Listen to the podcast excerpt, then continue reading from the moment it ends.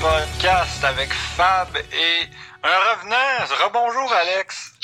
Merci, merci. Un gros shout-out à FX pour le pour le microphone. Le mien est mort euh, durant une panne d'électricité, fait que shout-out au seul caps des fans qu'on connaisse, euh, FX. Ouais, FX, FX, grâce à ça, va avoir un bon, un bon karma. C'est-à-dire qu'il va pouvoir continuer de se préserver dans la course, dans notre pool, pour la seule et unique raison que c'est celle que John Carlson. Il serait où si c'était pas de lui? En tout cas, good job à tout le monde qui font des poules puis qui sont pistes parce qu'ils ont perdu ou Mitch Marner, ou Vlad Tarasenko, ou Crosby, ou tout le monde qui tombe comme des mouches cette année. Ou Don Cherry, man. C'était Don Cherry dans ton pool. C'était Don Cherry dans ton pool. T'es pas mal fait en ce moment. Ouais. Ben, j'ai pas vu qu'il y a déjà reçu un autre euh, offre d'emploi ou quoi de même. Ouais, mais c'est pas genre un club de la KHL. Ouais, c'est le... Je me sais plus quelle, quelle équipe de Moscou. J'en veux dire le SKA de Moscou qui a dit euh, Hey, euh, viens donc travailler pour nous. Mais tu sais, le, le, le, très euh, connaissant, euh, le, le, très amant des Russes, John, je vois très bien Don Cherry aller aller travailler pour un club russe après 40 ans de, de critiques puis de, de racisme envers les Russes. Imagine, il le fait, genre. Imagine, il le fait. puis genre, pour les 20 prochaines années, il blasse contre les Canadiens, là. Dans, dans, dans 20 ans, je suis pas mal certain qu'il va être incroyablement mort. Ben non. Dans 20 ans, il va encore avoir ses, tous ces, ces, ces, restaurants de burgers mauvais vont être rendus en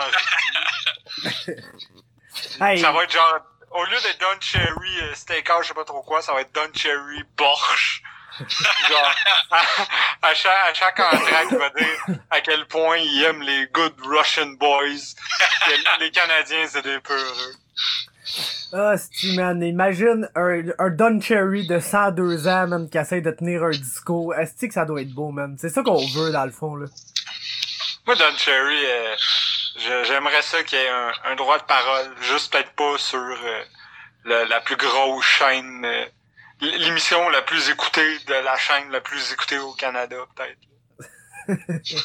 c'est fou de penser, ce gars-là, ça fait quoi? Ça fait 35 ans, à peu près, qu'il avait comme un c'est quoi, c'est, je pense que c'est entre 1 et 2,5 millions hebdomadairement de personnes à qui il s'adresse quand même. Tu sais, moi, ça me fait tellement rire parce que, tu sais, bon, cette semaine, euh, cette semaine, bon, j'ai décidé d'allouer quand même un certain temps pour ce sujet-là. Je pense qu'il y a pas mal de choses à dire. La première chose que j'ai à dire, c'est que j'ai vu du monde que je n'aimerais pas dire ah c'est pas c'est pas vraiment une nouvelle Don Cherry c'est juste une personnalité sportive je pense que vous comprenez pas que le gars ou en 2000 a été nommé par tous les, les citoyens, ben pas tous, là, je veux dire, ceux qui ont voté évidemment, mais je veux dire, il a été nommé par les Canadiens la cinquième personnalité canadienne la plus marquante du 20e siècle. Devant, genre, après, genre, Pierre-Éliott Trudeau, Maurice Richard, puis deux autres personnes, genre, peut-être Leonard Cohen, puis euh, Katie Lang, donc probablement pas Katie Lang. Céline Peut-être c'est là. Ah, salut Monsieur Sparky qui a joué sur la webcam de Fab. Shout out euh, au gars qui veut, au monde qui verra pas ça. Sparky il fait des siennes. Ah, Sparky qui est le pug de Fab. Ben oui. L'incroyable pug. Ouais. Mais je pense qu'au Québec, on peut pas vraiment comprendre l'impact de Don Cherry. non, parce que c'est encore lisse. C'est ça. Mais tu vas en Ontario, pis, le, le monde de 30 30, 35 ans et plus qui parle de rock and soccer hockey puis de toutes ces choses-là. Euh, Ouais, c'est leur. Tu sais, pour nous, Rock and Sock, c'est juste euh, Dwayne Johnson puis Mankind. mais, pour, une pleine génération de monde, c'est ça qui leur a fait aimer le hockey. Fait, faut, faut, faut, vraiment pas diminuer l'importance de Don Cherry. Puis je pense qu'il y a déjà eu.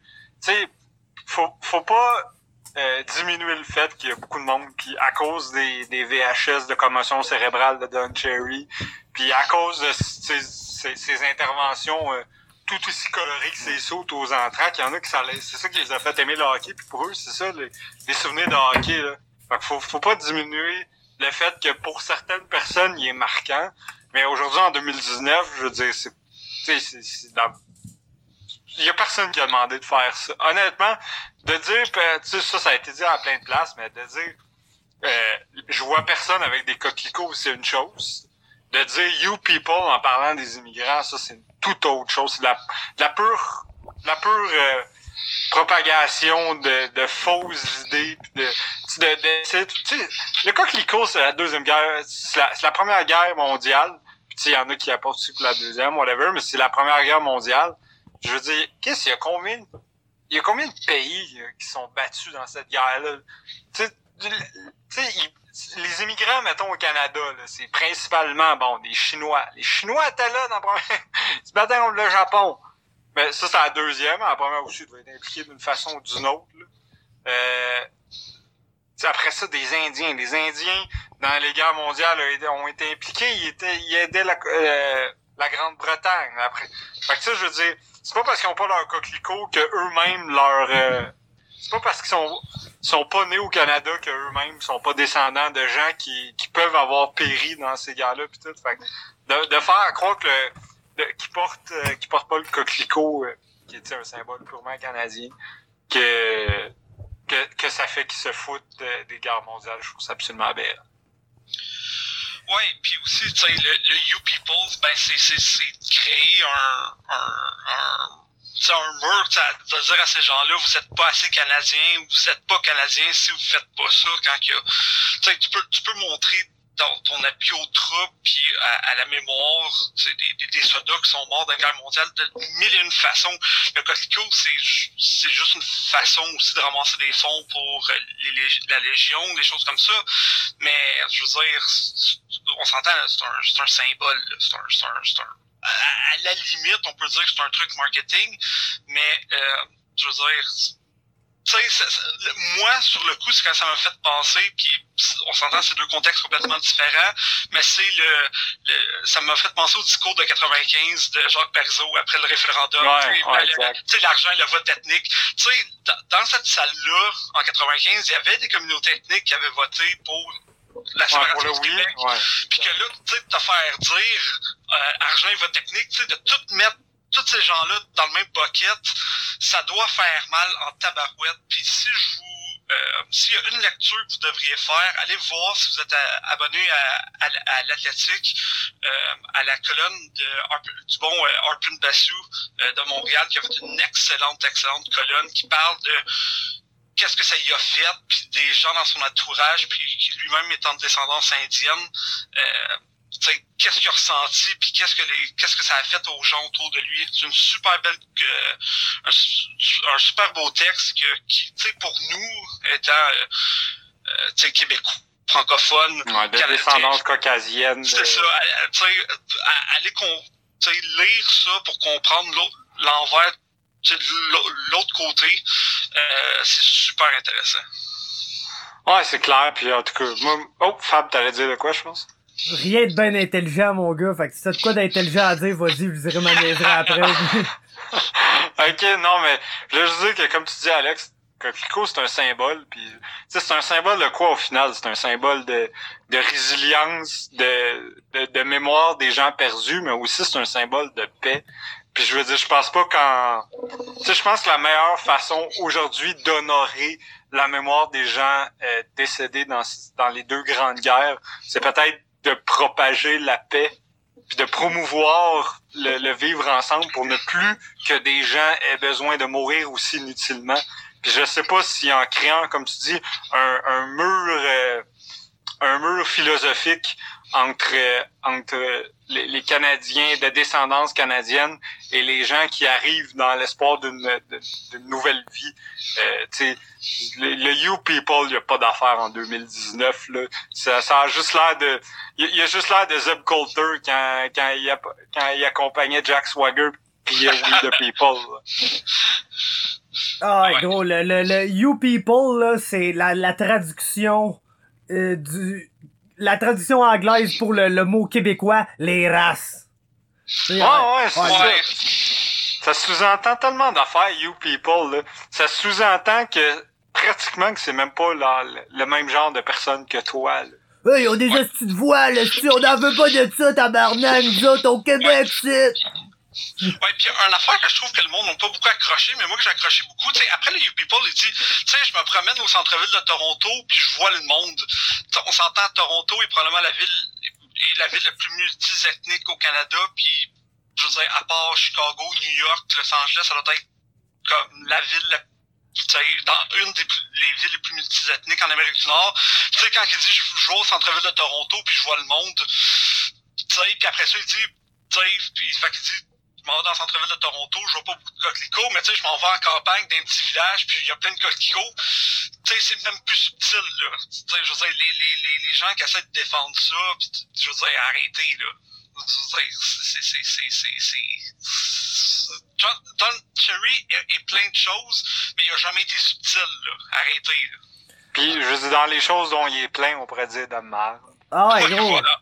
Don Cherry représente exactement, genre, le monde euh, que pour qui François Legault s'est arrangé, genre que ces gens-là votent pour lui, là. Straight up, là.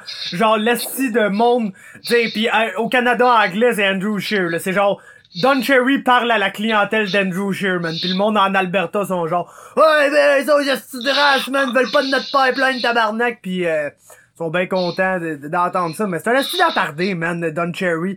Moi ce qui me fait capoter un peu là-dedans, c'est que c'est comme de loin une des affaires les moins stupides. Ben c'est stupide as fuck, mais je trouve pas que c'est comme dans son top 10 des affaires complètement attardées qu'il a dit dans sa vie. mais tu sais, man, non, mais ça, ça il, était, il était juste temps, genre. C'était juste temps que ce petit vieux tabarnak de macaque-là soit plus dans notre TV à nous dire des choses. Parce que même quand il parle de hockey, je le trouve pas tant intelligent non plus. fait que, tu sais... Non. Puis, un petit message à tous les Québécois qui, pour une raison incompréhensible, le supportent ou essayent de, de se ranger de son bord. Allez voir ce que disent ces Québécois à la fin des années 90, début des années 2000. Vous m'en redonnerez des nouvelles. Eh oui. Hey. Ouais, Don Cherry, il aime pas grand monde, là, à part les gens qui y ressemblent, puis qui parlent la même langue, puis qui... Euh, c'est un, un vieil homme blanc fâché contre tout le monde. Ouais, c'est même pas un hockey boomer, c'est plus vieux qu'un hockey boomer. Là. Ah, ben oui, écoute. genre hockey redneck. Ouais. Hey, gros, il est ancien, là. Il est, ouais, c'est genre... Je pense même pas qu'un boomer, genre, pense stupidement comme ça, là. Ben, peut-être, là, mais. Ouais, ben, c'est sûr que, je veux dire, quand même. Tu sais, il y avait quand même aujourd'hui une manifestation en sa faveur, là. À Toronto. Fait que, tu sais, il y en a, il y en a beaucoup déjà. Moi, je pense que Don Cherry, quand même, c'est, c'est, c'est le symbole de, de, de, de, de la fameuse, euh, ben, je veux pas dire majorité, là, mais certainement une, une part silencieuse oui. qui est toujours la même qu'on se demande euh, c'est qui ça qui pense tu sais le fameux là je veux pas je veux pas nécessairement faire le lien direct entre Don Cherry puis Donald Trump là. mais ce que je veux dire c'est que tu sais par exemple quand on dit ah, c'est qui qui a voté pour Donald Trump? Mais c'est les mêmes gens qui, que t'entends pas trop parler à part des œufs sur Twitter mais qui, qui mais qui existent puis que leur vote compte puis qui sont nombreux ah, c'est genre 41% des Américains, là, somme Ouais, c'est ça. Puis, tu sais, c'est, c'est eux qui vivent. Tu sais, on dit, tu sais, Don Cherry, justement, a la même genre de, de mentalité de, euh, justement, quand il dit, ah, à Toronto, c'est pas le cas, je vais dans les autres villes, puis tout, mais c'est souvent, souvent, c'est ça, c'est les, les, les, les, endroits plus, plus ruraux, là, qui vont, qui ont plus cette mentalité-là de protectionnisme envers, euh, envers l'étranger, de peur de perdre leur job, de peur de perdre une quelconque culture qui, qu'ils croient être la seule culture euh, qui est, avec laquelle ils veulent vivre, là. Okay, tu sais, même, euh, j'écoutais, euh, L'autre jour, j'écoutais le, le, fils de Donald Trump, Donald Trump Jr., qui est au podcast euh, de Chris Jericho. Je me suis tapé quand même l'heure et demie, puis c'est assez incroyable là, de, de voir, euh, premièrement, comment il parle bien. Là. Forcément, je dois admettre que c'est un habile communicateur. Puis je veux dire, il dit ah moi je vais pas juste à Chicago puis à New York, je vais dans la vraie Amérique puis tout. Ça c'est vraiment, c'est vraiment je pense quelque chose qui existe encore autant dans, pas mal tous les pays, là, je veux dire. Les, les gens, les, les gens dans les régions euh, du Canada, que ce soit les régions au Québec ou dans d'autres provinces, ont probablement plus l'impression de faire partie du vrai Québec, du vrai Canada. Puis c'est la même chose aux États, c'est la même chose en Grande-Bretagne, c'est la même chose partout. Il y a juste une exception, le gros, à ça, man. Pis je, je sais pas pourquoi qu'on parle vraiment de ça, mais y a-tu comme un lieu qui est considéré comme, mettons, un, centre urbain, bien que c'est pas le plus gros centre urbain, qui a genre une mentalité différente de toutes les autres centres urbains que je connais? Ça, là, ça, j'ai beaucoup de gens qui viennent de là dans mon Facebook, là, fait que je, je peux le vivre à tous les jours. C'est la ville de Québec. Ouais, ça a toujours été une, anomalie, tu sais, même au niveau, mettons, politique, tu sais, Québec, c'est la région la plus conservatrice. c'est les seuls qui votent pour le, le Parti conservateur dans toute la calice de place, genre. Mais c'est c'est fucké comment ce monde-là pense pis hey moi les, les statuts les plus mémorables sur les élections là ou sur n'importe quoi qui a rapport aux races là entre guillemets là c'est les statuts les plus mémorables sur mon Facebook, c'est tout du monde de Québec, man. C'est tout le monde qui sont le plus engagé contre ça, le genre des des statuts genre euh, pis shout out à celui qui, qui a ça là s'il écoute le podcast, man. J'espère que tu te reconnais pis tu trouves tes caves un peu. Mais il y avait il y a straight up écrit sur Facebook après les élections qu'il fallait partir une guerre civile au Québec pour sortir les mosquées d'ici. Aïe, aïe. C'était ça genre le, plus grand problème là du Québec. À la suite, non, pas les. Pas la santé. Pas les routes, pas la santé, non, c'est ça, ça va super bien des hôpitaux, y a pas d'attente. Les écoles et tout, ma mère est enseignante, là, ça run smoothly as fuck, mon chum, là. C'est génial comment c'est runné, super beau. C'est vraiment là, notre plus gros problème là au Québec là. c'est les races. Une, une, famille qui a décidé de prier dans une cabane à sucre. Exactement, c'est les races man, puis euh, tous ceux qui sont comme eux là, genre Jack Meeting là, les astides musulmans là, c'est ça. Ah, c'est ça, les musulmans de l'Inde. Ouais, les musulmans de l'Inde, genre. Les, les, plus grands ennemis de, depuis la nuit des temps, des musulmans. Genre. ouais, ouais, c'est ça. Non, mais c'est tout le même monde. Ouais. Là, petite capine la tête, une capine, c'est une capine, c'est une musulman. C'est ça, le pape aussi, musulman. Ouais, exact. J'avais vraiment pensé à ça. Pour, pour transitionner un peu là-dessus, vous pensez c'est quoi la place de Ron McLean là-dedans? Parce que Ron McLean, a fait son, il a, il a présenté ses excuses, puis je pense que Ron McLean je, je, je l'ai écouté, puis je pense qu'il était sincère. Mais tu sais, c'est un gars qui a été à côté de Don Cherry pendant 30 ans à du corner, ou peu importe ça fait combien de temps qu'il est là. Puis tu sais, il était là, puis tu sais, il a jamais vraiment tiré sa corde, probablement parce que ses boss lui disaient écoute, ça fait des ratings, ferme ta trappe. Mais tu sais, vous pensez que c'est quoi? Je suis pas sûr, moi, que c'est tant que ça, ça qui est arrivé, de, que c'est fait. Moi, je pense que Ron McLean, il est autant blâmé que Don Cherry. Parce que Don Cherry, c'est le passé. Je pense que Ron McLean, c'est ce qui nous, c'est, c'est le symbole du Canada qui arrive pas à prendre le step dans le futur. Ça veut dire le gars qui, qui va pas dire t'as raison, mais qui va pas non plus dire t'as tort. Tu sais, c'est, c'est, la personne, Ron McLean, c'est le petit gars à l'école qui voit le, le kid à côté se faire intimider puis qui fait rien je, suis 100% d'accord. C'est la réflexion que j'avais, que j'ai eue depuis, depuis, euh, de, avec, justement ces excuses toute l'équipe. C'est à ça que je pensais justement l'espèce de un peu stéréotype canadien du gars qui veut pas trop brasser de la merde puis fait qu'il c'est ça. qui se dit que c'est pas son rôle pis que lui il est là il est là pour animer. Maintenant ce que l'autre dit ça y incombe pas mais qu'est-ce je veux dire? T'as le même t'as le même time que l'autre tata à côté là. Fait que si t'es pas capable de... Tu sais, moi, je, de toute façon, tu sais, je vous connais, je sais qu'il n'y en a aucun des deux qui dirait quelque chose de, de fucking blessant. Puis pourtant, il n'y a pas tant de monde qui nous écoute que ça. Puis si l'un des deux faisait des propos blessants ou pas de même pour quelqu'un, je serais le premier à dire, ouais, ça, je suis vraiment pas d'accord, mais ok, même si, genre, je suis pas down. Lui, il aurait pu au moins dire, ben, moi, je partage pas ton opinion, mais, tu sais, au moins, ça aurait été un début, au lieu de juste regarder à côté puis hocher de la tête comme un imbécile faire un thumbs up. Mais par exemple, là-dessus, man, je, genre pour un peu amener un, un, un point de vue contraire, bien que je suis d'accord avec vous, là, je suis 100% d'accord. Mais, tu sais, moi, j'ai un podcast de MMA, là. Puis écoute, ça arrive souvent, même, que je suis en train de faire une entrevue, puis que là, il y a quelqu'un qui me dit de quoi, puis que je suis genre... Ah oh ouais, tu me dis ça, puis tu penses-tu vraiment que je pense que c'est vrai ou que ça a de l'allure ou que...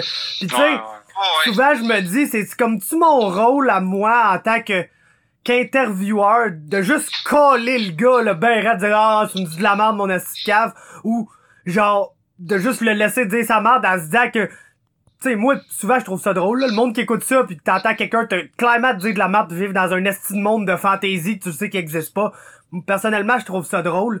D'un autre point de vue, c'est sûr que il y a jamais personne qui est arrivé sur mon podcast qui a dit de quoi d'absolument outrageous que t'étais genre je tolérerais certainement pas des genre des propos fucking racistes ou de quoi que vraiment tu sais qui va à l'encontre de mes valeurs, je tu sais je tolérerais pas ça sur mon podcast, c'est il y a mon fucking nom là le podcast puis tout le fait Ouais ouais, c'est ça. Puis moi la même affaire mais moi tu sais ce que je peux dire comme de listener de ton podcast, c'est que tu sais, ça, ça dépend c'est quoi que le monde dit. Tu sais, moi, quand quelqu'un est sur ton podcast, clairement, tu sais qu'il raconte de quoi que c'est jamais passé. Je m'en sac. Parce que je veux dire. C'est souvent anecdotique, là. Ouais, c'est ça. Puis tu sais, c'est pas ton rôle dans le podcast de déterminer qu'est-ce qui est vrai puis qu'est-ce qui l'est pas. Tu sais, c'est au, même titre que hier, j'écoutais un, justement une balado de SRC puis il parlait des fake news.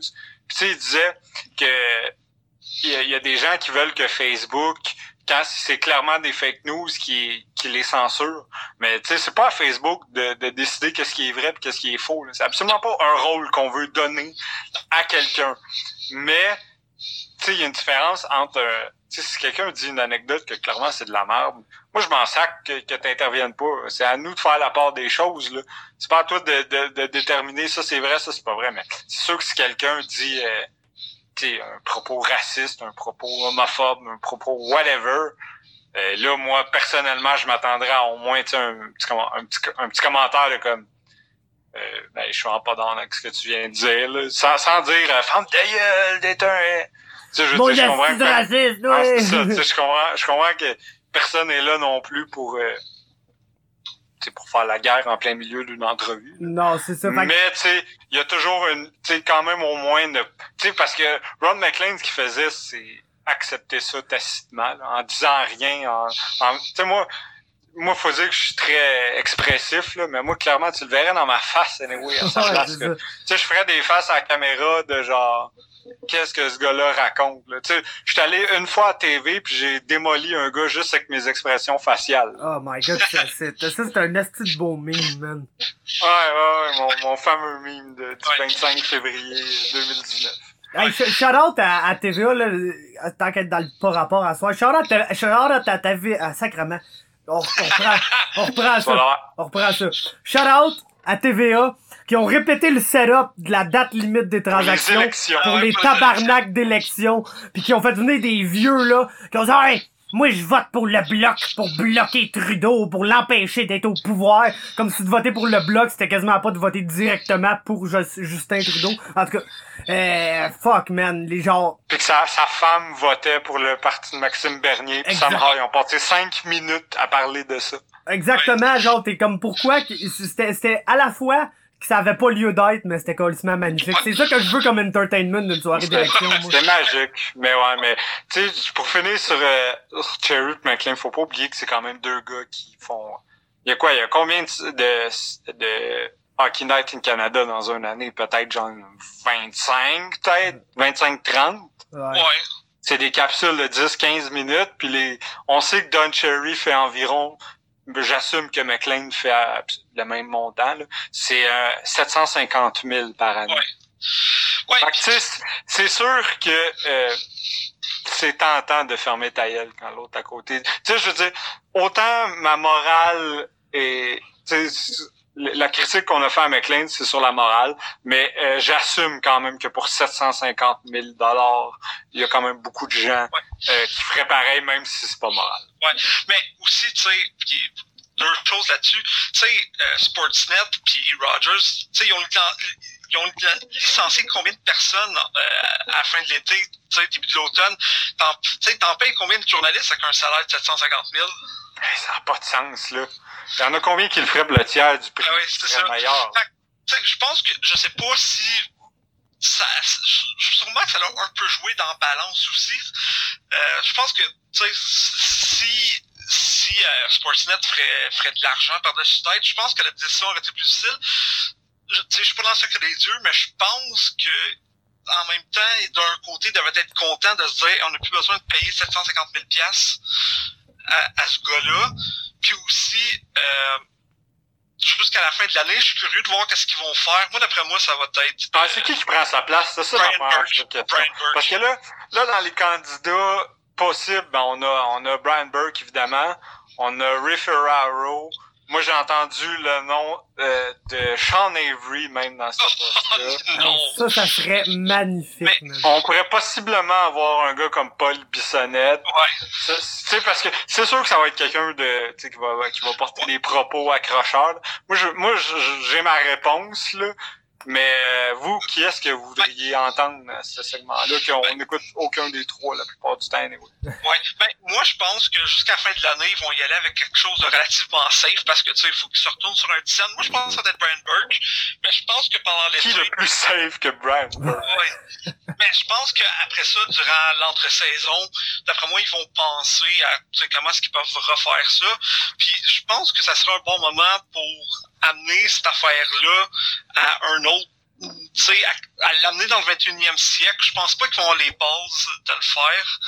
Euh, mais tu sais, ce serait bien, tu sais, da- tu sais, moi, là, juste pour, parce que je sais que ça ferait chier un paquet de monde, là, je prendrais euh, euh, une, euh, voyons, la, la coach de, de- des filles de hockey canadien. Daniel Savageau? Ouais, ou, tu sais, une goyette, ou quelqu'un de même, Ouais. tu sais, juste pour apporter Mais un tu sais, si, si Ellie Wickenheiser n'était pas à l'emploi des livres, ça aurait été un choix logique. Ouais, tu sais, quelque chose de même. Tu sais, juste pour, euh, tu sais, juste pour faire chier justement le monde qui, qui, que, que Don Cherry était, était les fans, mais tu sais, a- amenez ça dans le 21e siècle un peu, là. C'est plate, c'est plate qu'elle soit américaine parce que Kendall Coyne avait été super bonne l'année passée. Oui. Les quelques gigs qu'elle a eu, là.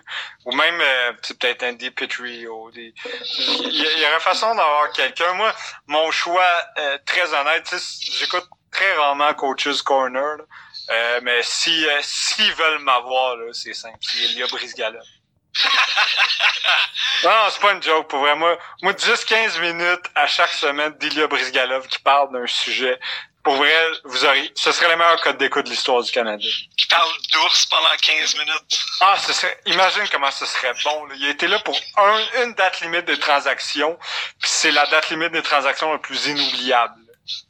Ben, Ilya Brizgalov, c'est une légende, man. D'ailleurs, euh, je veux, euh, je veux faire un shout-out à la, l'experte en cannabis, Hailey Wickenheiser. Et puis, euh, moi, c'est, c'est sûr que moi, en tant que quelqu'un qui écoutera absolument jamais cette tabarnak de chronique-là, je vais juste, tu sais, le plus d'awareness que je vais avoir par rapport à ça, c'est quand il va y avoir des clips super outrageous de ça sur les internets. Puis je me dis que pour créer ce contenu-là, ben, y a personne de mieux que Sean Avery, là. Mais c'est vrai que Brizgalov, ça serait magnifique, mais moi, j'aimerais ça, là.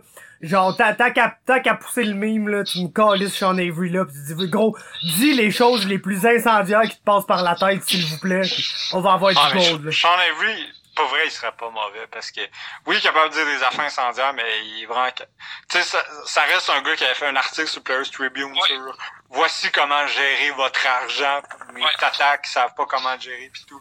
C'est un gars, genre, drôlement brillant aussi. Ouais. là. Fait il y a beaucoup de bons choix. Moi, ma, dernière question sur ce sujet-là avant qu'on passe à, du hockey, c'est euh, Alex, t'es pas mal celui de nous trois qui aime le plus le Canadien. Moi, je veux savoir, en tant que fan des Habs, euh, c'est c'est quoi ta réaction à ce que un des meilleurs attaquants du Canadien déclare ouvertement son son amour à Don Cherry? Je parle de Max Domi. Ouais, ben écoute, c'est sûr que son père puis puis puis Don Cherry, c'était, tu veux c'est des amis, c'est un ami de la famille. Tu sais, c'est l'opinion d'un joueur de Montréal. Tu sais, est-ce que moi, ça me fait absolument rien. Euh, il a droit à son opinion, il a droit à ses fréquentations. Euh,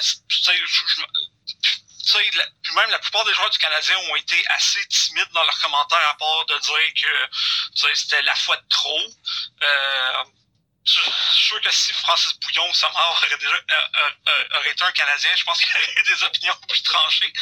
Euh, mais tu sais, moi ça me fait ça me laisse ni chaud ni froid. Euh, tu sais, c'était pas la plus grosse défense au monde non plus de Don Cherry, à part de dire que c'est un ami de la famille. Euh, Ouais. Ça m'a pas fait Non, grand chose. Mais de toute façon, euh, tu sais, je sais pas à quel point je veux l'opinion nécessairement de tous les joueurs. Non, je pense, que, je pense que si tous les joueurs étaient étaient à même de donner leur propre opinion complète, euh, et ce serait peut-être pas nécessairement tout. Tu sais, moi personnellement, c'est un joueur que j'aime beaucoup là. Euh, je veux pas vraiment savoir les opinions politiques de Max Domi. Très honnêtement, là, pour un gars qui a déjà porté des propos homophobes, pour un gars qui tripe sur Don Cherry, je veux absolument ne pas savoir ce que ce gars-là pense de certains sujets dans la vie, quitte à probablement ne plus l'aimer après. Puis de toute façon, y a-t-il une quote plus plate dans le sport professionnel que les joueurs de hockey? Ouais, mais ça dépend lesquels, mais ceux, ceux qui ont des choses à dire, souvent, euh, tu veux pas toujours entendre. Tu sais, les athlètes, je suis pas sûr si il devrait toujours... Tu sais, on, on, on veut que ce soit des modèles puis tout, mais peut-être pas toujours une bonne idée de les laisser parler de, de choses de la vie, là. Moi, j'aimerais ça, gros, avoir un podcast, man, de Jonathan Bernier puis PL Dubois. Je pense Pourquoi que... PL du bois? Pourquoi? Ouais.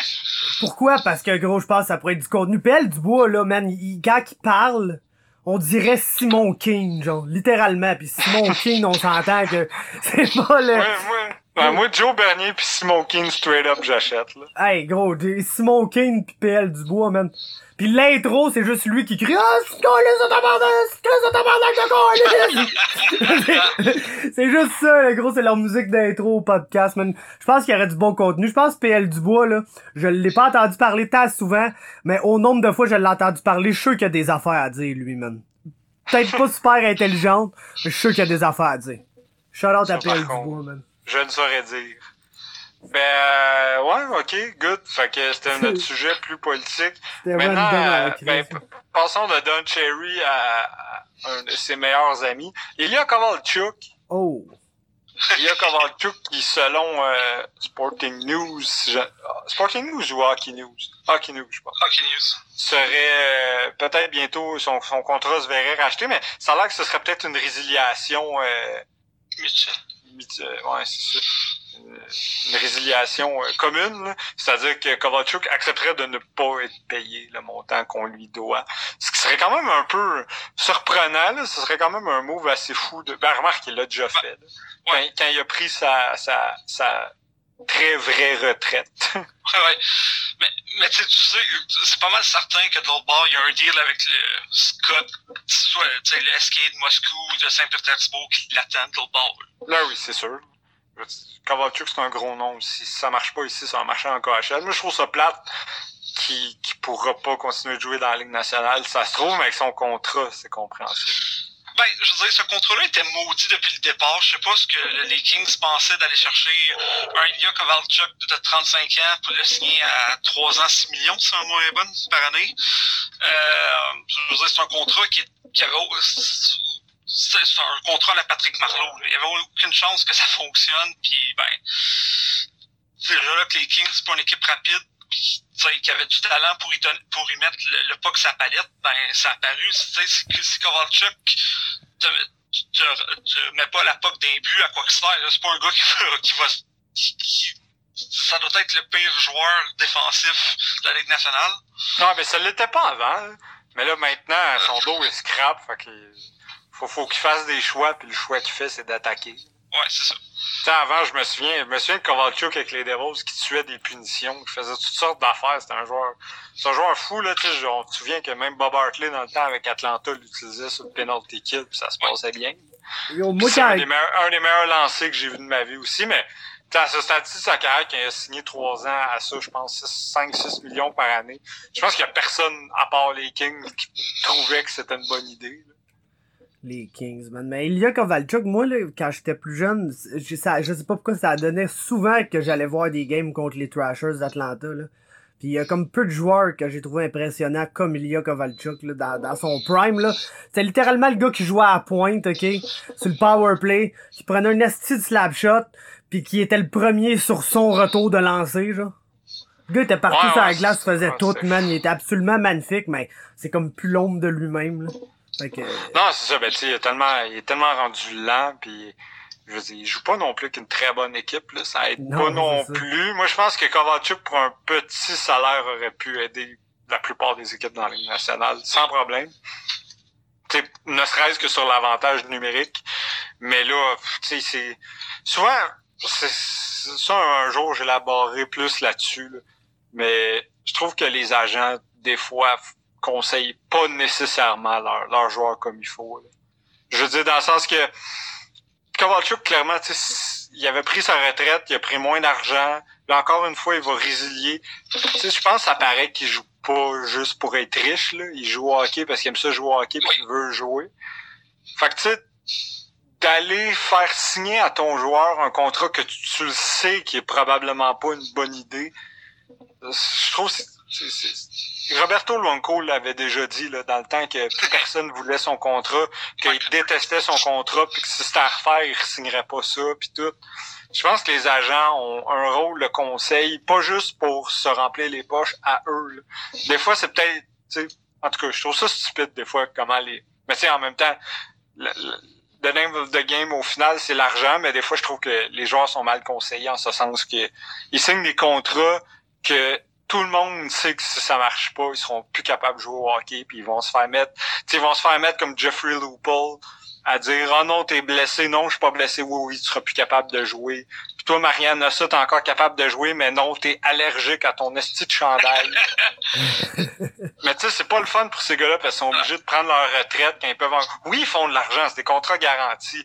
Mais je veux dire est-ce que tous ces joueurs là aimeraient mieux tu faire euh, mettons 6 millions au lieu d'en faire 3 mais de jouer encore au hockey moi je pense qu'il y en a beaucoup qui aimeraient ça encore jouer au hockey ah, ça doit être dur sur l'orgueil, euh, pas mal. Ah oui, pis tout quand t'es un Ilya Kovalchuk, là, ou un Mariana ça, c'est comme, il t'en a fait des millions, là. C'est genre Binder, ah, done that, je sais pas s'il rendu à 38 ans, euh, le fait de, tu sais, genre, vouloir t'accrocher au dernier million qui te restait sur ton contrat. C'est con, là, mais ma mère, on parlait de ça l'autre jour, tu sais, ça vient de quelqu'un qui, qui écoute le hockey, mais pas, tu sais, euh, elle est pas hardcore, t'es dans la game pis les contrats pis elle se dit Chris, si Carey Price il veut tant que ça gagner à la Coupe Stanley là, pis il est tant pas content que ça à Montréal, mais pourquoi qu'il résigne pas son contrat? Pis qu'il va juste pas signer ailleurs, pas cher, où il peut gagner à la Coupe Stanley. Pis tu sais, oh, j'écoutais ça, je dis tu sais, ça fait ça fait aucun sens là. Personnellement, je vois pas personne faire ça, mais Chris man, ça ça m'a quand même fait, je sais pas pourquoi réfléchir de tu sais, c'est Carey Price, il en a fait de l'argent, là. Fait que si ces gars-là, un moment donné, tu dois, ça fait 10 ans, 15 ans tu joues dans la nationale, tu fais des millions, là, 5 et plus, 6 et plus par année. Un moment donné, je, je, je sais pas trop, man. Euh, c'est, c'est weird, man.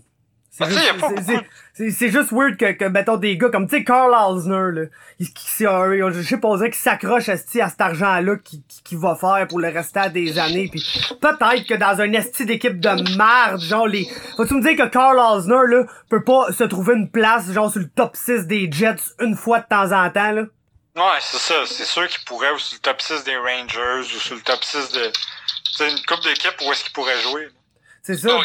Je, me demande, ça, ça m'a juste fait réfléchir à comment ça on voit pas plus de joueurs juste genre fucking résilier leur contrat là, comme Kovalchuk s'apprête à le faire, là, genre une résiliation mutuelle, puis juste aller signer pour genre vraiment fucking pas cher ailleurs dans le but de peut-être est gagner dans ta colise de vie parce qu'Harry Price man c'est bien le fun pour lui là tout l'argent qu'il va avoir fait dans sa carrière mais tout le monde le sait qu'il veut gagner une coupe Stanley c'est la seule affaire qu'il a pas gagné puis va-t-il gagner sa coupe Stanley man? Je sais pas pour être franc. Ouais, mais tu sais, il veut la Coupe Stanley, mais est-ce qu'il est prêt à sacrifier euh, 60 euh, millions de dollars pour gagner la Coupe? Ben, écoute. C'est ça la question, là. tout le temps ça la euh, question, mais. aujourd'hui, il signera encore beaucoup d'argent, ouais, mais c'est ça. Mais tu, tu me dis à moi, mettons, là, t'as le choix, le gros, là, de gagner 60 millions de dollars ou gagner la Coupe Stanley. C'est facile pour moi. Mais tu dis ça à quelqu'un qui a déjà probablement ça à quelque part dans un compte en banque bien tranquille, tu sais. Peut-être pas 60 millions, mais Chris, man, il y a, il y a du blé, là, Carey Price, là. Il est good, là.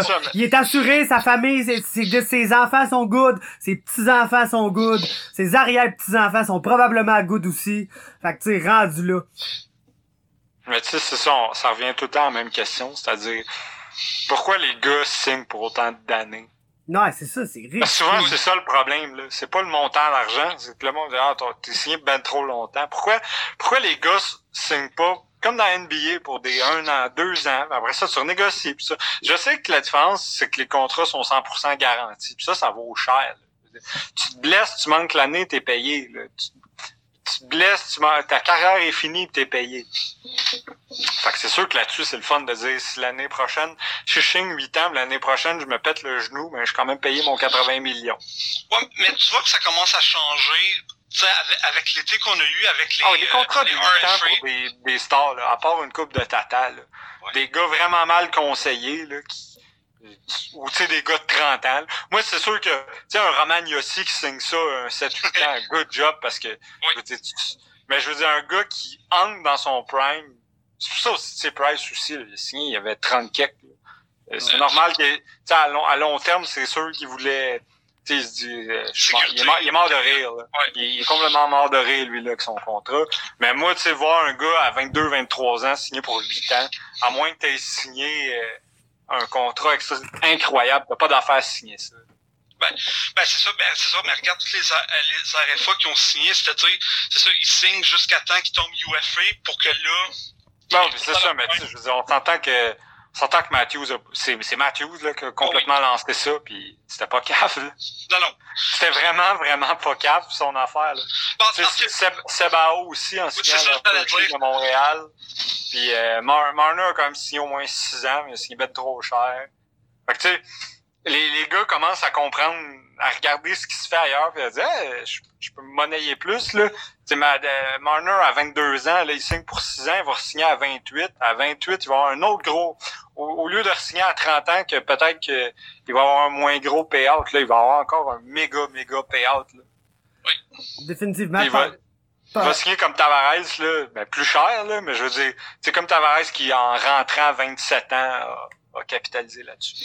Yes, pensez-vous que les, la génération plus jeune, je sens qu'on va signer ces contrats-là, euh, pensez-vous que ça va être des gars plus game de, de changer de team souvent? Parce qu'on dirait que parmi les plus vieux, je sais pas juste parce qu'on est à Montréal puis le monde sont complètement attardés mental par rapport à ça, mais mettons que Carey Price, là, demain matin, dit « Oh non, regarde, écoute... Euh, j'étais cœuré là, fuck it, là, genre fait de quoi échanger-moi quelque part que je peux gagner, même si c'est impossible avec son petit contrat, là.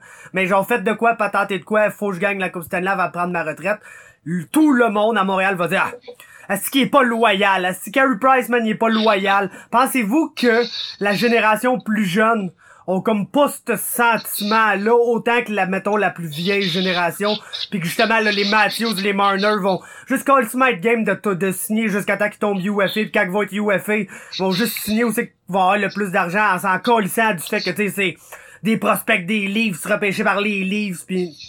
Je pense que la génération plus jeune est plus consciente de leur valeur c'est dans le sens, ils savent ce qu'ils valent, puis ils savent que dans les, dans Ligue nationale, tu vas avoir, si t'es un bon joueur, là, tu vas avoir comme deux séries de contrats. Tu vas avoir ton, ben, tu vas avoir ton ELC, après ça, tu signes un contrat, puis après ça, tu cash out.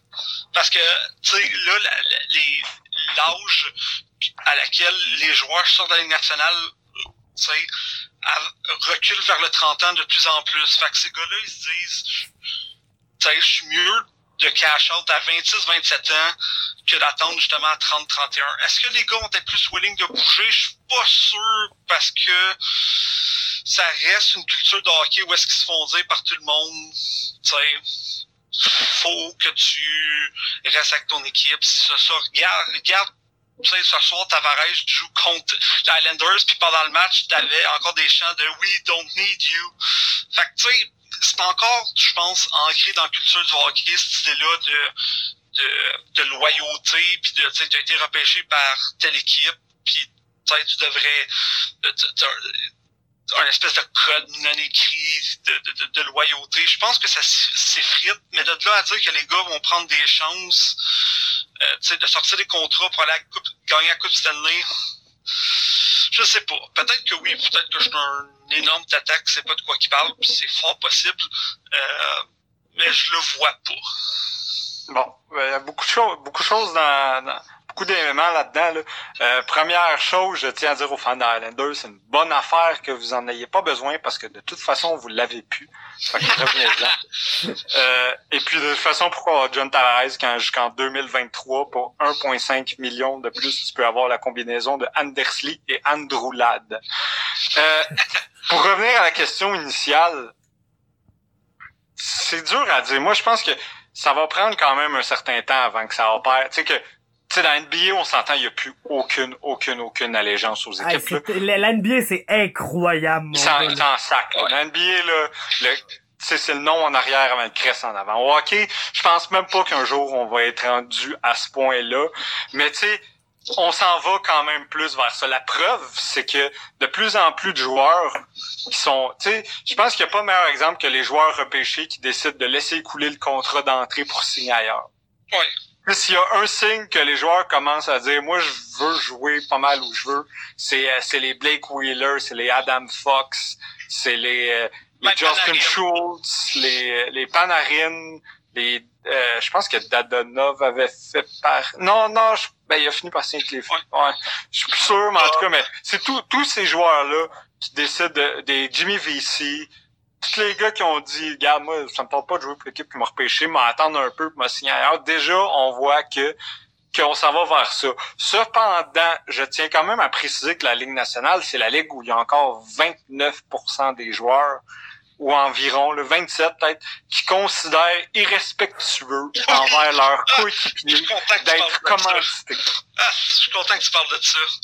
Fait que tu sais, il y a encore du- tu sais, il y a encore une culture au hockey de de, de good church boy qui qui veut pas déplacer l'eau là. De Ron McLean. Ah ouais. Imagine de penser que parce que t'es commandité par Gatorade, c'est un manque de respect envers tes coéquipiers. Y a-tu quelqu'un qui a déjà chialé contre Crosby, qui justement fait ses annonces de Gatorade Powerade, puis que, sais, y a-tu quelqu'un qui trouve Crosby respectueux envers ses coéquipiers ou tu sais dans la chambre que y a-tu un gars qui a dit à Crosby, ouais, tu me fais chier avec tes annonces de, de Powerade, pense pas. Probablement Michel Terrien. Ouais,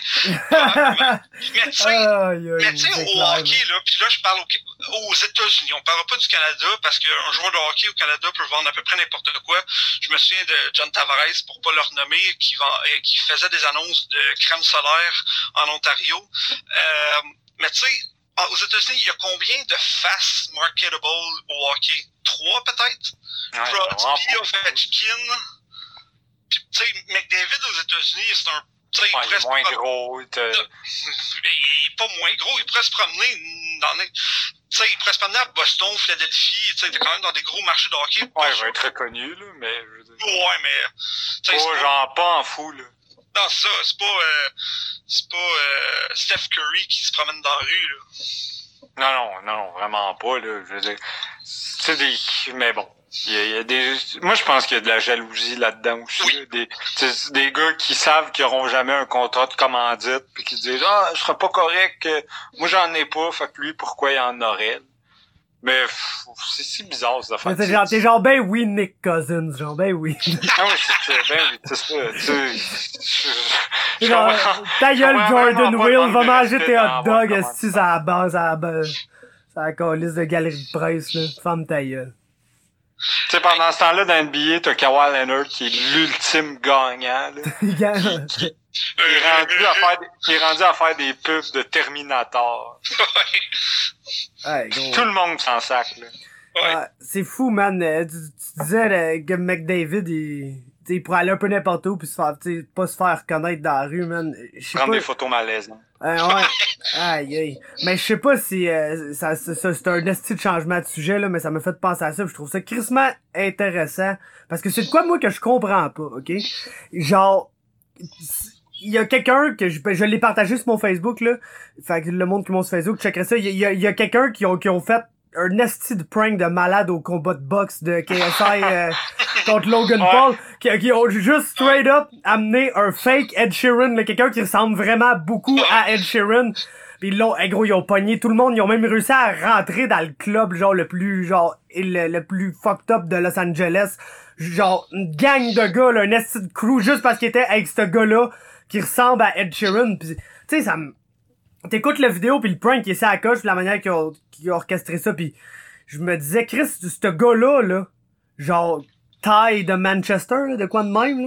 Ouais. genre sa vie doit même pas être hot juste parce qu'il ressemble tellement à Ed Sheeran qu'il doit toujours se faire arrêter partout comme s'il était Ed Sheeran. Puis là ça te fait penser à justement ça doit avoir- être quoi la vie de Ed Sheeran puis si je comprends pas ça, man. Comment? Genre moi, mettons, j'aime un artiste, ok? Là, j'aime euh, euh, exemple Post Malone. J'aime bien Post Malone. Je trouve que c'est un bon artiste, ok? Si je vois Post Malone dans la rue là, je vais pas y courir après pour aller prendre une photo. Je le sais que c'est ça qui arrive genre 90% du temps qui sort en public, puis que c'est pour cette raison-là qu'il aime juste pas sortir en public, parce qu'il y a tout le temps toute la calice de vie après lui. Il me semble que si t'aimes un artiste, là, puis genre, tu ah, moi j'ai- j'aime cette personne-là, j'aime ce qu'elle représente, t'essaies de pas en faire chier, genre, dès que t'as ta rencontre. Tu veux pas être la personne qui court après pis qui gosse des photos, des autographes, des... Je comprends pas pourquoi le monde, genre, il il y a juste de même dans la vie. Pourquoi le monde, genre, tu sais, gros, si, vous voyez le vidéo, là, le monde, il lose their shit, là, quand il voit Ed Sheeran, là. Genre, le monde, là, ça... Ah, c'est fou, là. Il capote, il hurle. Ah Ouais, mais Mais ça, pourquoi, un tabarnak, genre, c'est un asti de roux crissement à lettre, qui gratonne sa guitare pis qui fait de la musique qui, oui, est très très populaire pis genre, quand même, même si c'est absolument pas dans mon range musical, quand même assez bon, là, tu vois, le gars, il est talentueux, c'est ce qu'il fait pis tout, mais pourquoi, genre, c'est comme, c'est un esti d'être humain normal, pourquoi le monde, il lose their shit de même par rapport à n'importe qui qui est une célébrité quelconque, là, parce que, genre, même des astis de YouTubers fucked up, genre, qui ont un million d'abonnés, qui est même pas dit vraiment, qui a même pas vraiment un gros nombre d'abonnés, dans le fond, là, sur YouTube, quand tu regardes justement les KSI, les Logan Paul, fucking PewDiePie, là, qui a genre euh, quasiment un, un, un esti, man, euh, 10% de la planète qui le suivent, là, ce tabarnak-là, là. Pis genre, juste quelqu'un qui a un million d'abonnés sur YouTube dans un esti d'affaires quand même niche as fuck, a de la misère à sortir à Los Angeles sans se faire courir après par une gang de jeunes de 14 ans. Genre, je comprends pas ça, ce phénomène-là. C'est une run qui a absolument pas rapport, mais je comprends pas ce phénomène-là, man. C'est pour ça que la meilleure job, c'est une mascotte. Fuck yeah, man. Tu sais, Tout le monde prend des photos avec toi pendant trois heures. Après ça, aussitôt que t'as ton costume, personne ne sait qui. Pe- Peut-être ça fait dix fois que je croise Greety, là. Ouais, c'est ça. Ah ouais, c'est ça. Tu sais, je l'ai jamais su, pis s'il prenait son saut, je le plaquerais comme un joueur de rugby pour y faire des câlins. Non, mais Hey. t'imagines-tu ce gars-là dans le sou de Gritty? Tu sais, Gritty a été au, au Tonight Show avec des Jimmy Fallon. Il a fait le show de, de Stephen Colbert. Tu sais, il a fait un... Ah, Il est à Montréal bientôt, Ouais. en plus. Ah, c'est que ça me tente d'y aller? Non, mais tu sais, t'imagines-tu... Tu sais, il, il se pointe là, le, le monde se calisse à 100% de qui il met son costume, c'est le gars le plus populaire, tu sais, à 3 km à la ronde. Il enlève son costume, il a la sainte paix pour le reste de sa journée. Moi, j'aime penser que Gritty, le gars en dedans, il est muet. Ouais. Moi, je me demande, y a-tu, y a-tu un Gritty, genre? Est-ce que Gritty travaille... Non, non, non. Tu sais, c'est sûr qu'il y a plein moi, de Gritty, là. Moi, je suis certain qu'il y a une shitload de monde connu Ben qui ont été Gritty. Parce que si tu suis toutes les, les apparences de Gritty, il a fait des choses que, si c'est la même personne, honnêtement, je veux le connaître, c'est la personne la plus talentueuse du monde. Ah ouais, non, c'est ça. Tu sais, le, le, le, le gars qui fait un, qui fait un panier, swish, au ouais. milieu du terrain, Ah first try, avant, dans un costume de mascotte, là, faut quand même le dire. Genre, qui, qui fait des paniers du milieu du terrain avec des mains de mascotte, hostie, puis qui tape une split tout de suite après, genre? Ah ouais. Suis comme, c'est sûr, c'était, c'était genre Alan Iverson, ce soir-là, Gritty, là. ça, ça peut pas être, genre, un joueur random, ça peut pas être quelqu'un de random, ou un, un genre Globetrotters, Thompson, man. même, là. Mais genre, il se pointe dans toutes sortes d'endroits, puis il fait des choses que, qui nécessitent quand même beaucoup de talent, là. Fait que je veux dire, si c'est tout le temps la même personne, honnêtement, c'est the most interesting man in the world.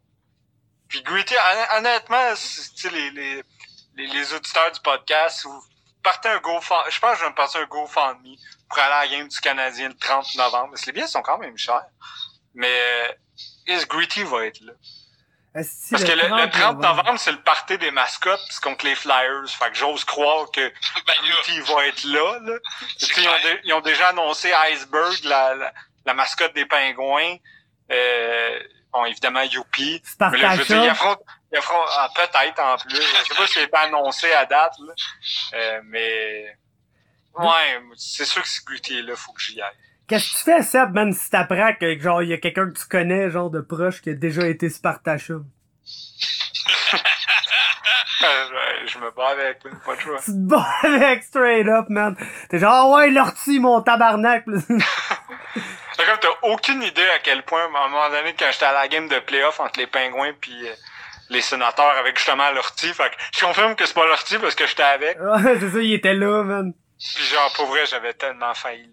Il y a un moment donné, il était monté sur un genre de petit muret de pierre en face de puis- Écoute, j'étais tellement proche de partir à courir de le chier en bas. Ça aurait tellement été drôle. là. Mais pourquoi tu l'aides même, man, pour les gens, là? Ça, ça euh, pour une raison. Pour une raison niaiseuse. Spartacus, c'est genre ma version de. Pour ceux qui écoutent Family Guy, là, Peter contre le poulet. C'est que c'est la partie que le poulet il a donné genre un, un coupon pour une rôtisserie qui était échue. Là.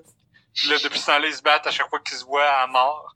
Mais moi, puis Spartacus, ça a commencé parce que j'étais allé à une game des sénateurs.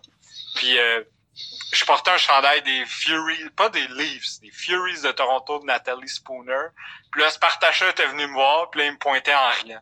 Puis là, juste pour ça, j'ai décidé depuis qu'on a une rivalité euh, à mort. Parce qu'il est à la fois contre euh, le hockey féminin contre le monde qui sont pas d'Ottawa.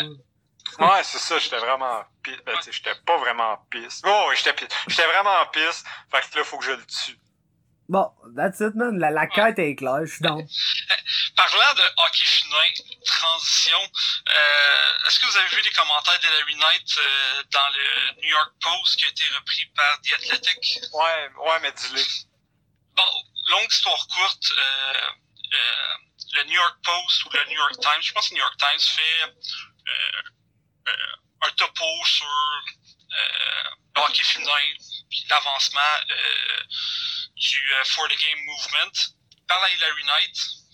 Longue entrevue, mais le, le, crunchy, ce qui a vraiment causé la controverse, c'est Hillary Knight qui, parle de la NWHL et qui dit essentiellement que c'est une beer league.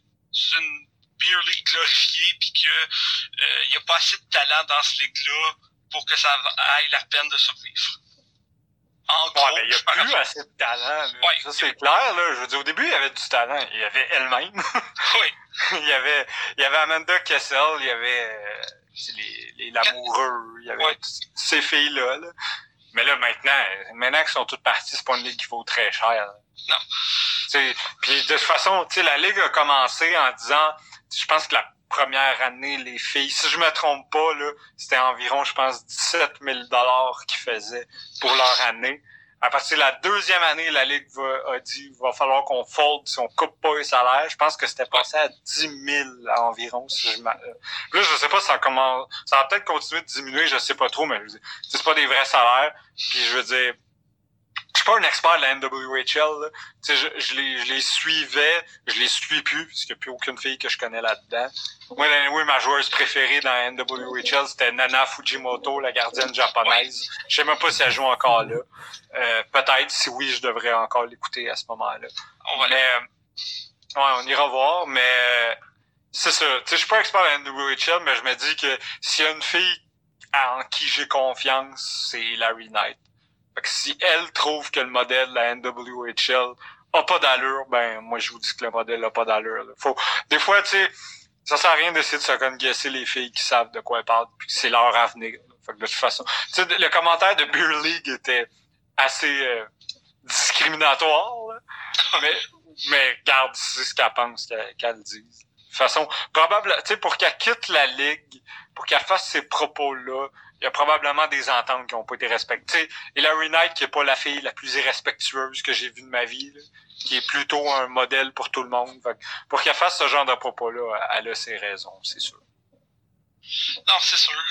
Euh, je pense que tout le monde attend euh, un move de la Ligue nationale, puis il y a comme eu des rumblings d'une couple de semaines qui avait quelque chose. Mais moi, je pense que la, Ligue nationale va pas faire de quoi tant que la, NWHL existe, parce qu'ils veulent pas paraître comme la grosse affaire qui tasse une ligue pour qui viennent dire on crée notre affaire puis on fait perdre des jobs à des filles. C'est niaiseux, mais je pense que c'est aussi niaiseux que ça. Ben à ce moment-là, ce serait vraiment une bonne raison pour que les filles soient frustrées que cette ligue-là existe encore.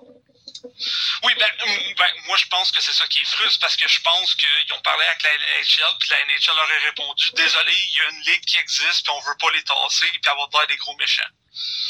Ouais, ça peut être ça. Moi, c'est sûr, tu sais, si vous voulez mon opinion personnelle sur la, la National Women's Hockey League, moi je vois une ligue de, de femmes qui, qui savent que quand la nouvelle ligue va être mise sur pied, n'auront, elles n'auront probablement plus leur place dans le hockey professionnel, faute de talent. Donc, tu sais, je peux comprendre la frustration des filles de, du PWHPA euh, envers ces filles-là parce que c'est un peu comme des scabs, là. Des, des, filles, des, des filles qui, qui jouent parce qu'ils prennent la place de filles meilleures qu'elles, puis qui probablement ralentissent euh, euh, l'arrivée de la nouvelle ligue qui va être beaucoup plus bénéfique pour les femmes. Là. Fait que je peux comprendre la frustration de, oui, oui. de, de, Ah, oui, de absolument. En passant, la, la Rivalry Series, là, euh, on dirait que depuis le premier match, j'ai pas eu de nouvelles. Ils ont- Moi non plus. joué? Bon, ils ont probablement pas joué à ce moment-là, parce que j'avais vu le match ont que le Canada a gagné, je pense 4 à 1, si je me trompe pas, grâce à Victoria Back, qui est absolument incroyable. Victoria Back, euh, pour ceux qui suivent pas vraiment le hockey féminin, c'est une joueuse maintenant que vous connaissez probablement pas, vous devriez commencer à regarder quand vous voyez des, des matchs de Team Canada euh, féminin, c'est Victoria Back. C'est tellement une bonne marqueuse de but. C'était la recrue de l'année dans la CWHL. Puis c'est la prochaine grande marqueuse de but canadienne. Ceci étant dit, euh, finalement, on n'a pas l'information sur Nana Fujimoto, euh, pas que ce soit particulièrement important. Euh, euh, sinon, y a-t-il quelque chose d'autre que vous vouliez parler? En ce moment, euh, le Canadien est quand même pas sur une très mauvaise séquence. Là. Ça se passe quand même bien. Une belle remontée hier contre Columbus. Match plate. Ouais, mais c'est jamais des bons matchs contre Ah, Columbus. Puis j'ai ta réponse. Fu- Fujimoto est retournée au Japon. Elle joue dans la Japanese, euh, elle joue pour l'équipe nationale du Japon, évidemment. Top mais elle joue pour le, le vortex de Sapporo. Ah, le vortex de sa peau. De... Mon équipe favorite au Japon. Ça tombe bien. Ça tombe bien. Mais le Ja- le Japon, honnêtement, fait vraiment une belle progression au hockey. Oui. Le Japon, la Chine sont rendus avec des bonnes équipes. là. Que, euh, pour revenir aux Canadiens, oui, euh, j'ai vu une statistique, je pense qu'ils ont juste une défaite à la régulière dans leur cinq de- derniers matchs. Euh, au-delà de, de- des points, un joueur qui m'impressionne de plus en plus, puis je trouve qu'on le, voit de plus en plus à chaque match, c'est Nick Suzuki. La passe qu'il a faite hier à, Tatar, c'était- c'était méchante belle passe, mais tu vois que le kid commence à se sentir confortable. Puis tu sais, tout- toutes les histoires de, de son coup de patin, puis tout, ça, le gars est intelligent, il, il il est à bonne place à la glace, il, il lit le jeu. Euh, on dirait que ça fait cinq ans qu'il est dans la ligue. Euh, moi, si, tu sais, touchons du bois, mais ce gars-là, dans deux ans, là, j'ai bien hâte de voir à quoi que ça va ressembler. Ah ouais, Suzuki continue tellement de progresser. Puis tu parles de sa passe à Tatar. Tatar qui est genre devenu le nouveau Tom Wilson ou je sais pas trop quoi. là. Il y a 15... tu sais, Le nouveau Alex Kerfoot. C'est- Non, mais c'est fou, là. Le monde a beau dire euh, il, y a, euh, il y a 20 minutes de punition déjà, mais il y a aussi 15 points en 18 matchs. Là. C'est dur de punir un gars tant que ça quand il est quasiment à point per game. là. Ouais. Il y a une couple de gars en ce moment qui sont sur des solides séquences à Montréal. Comme...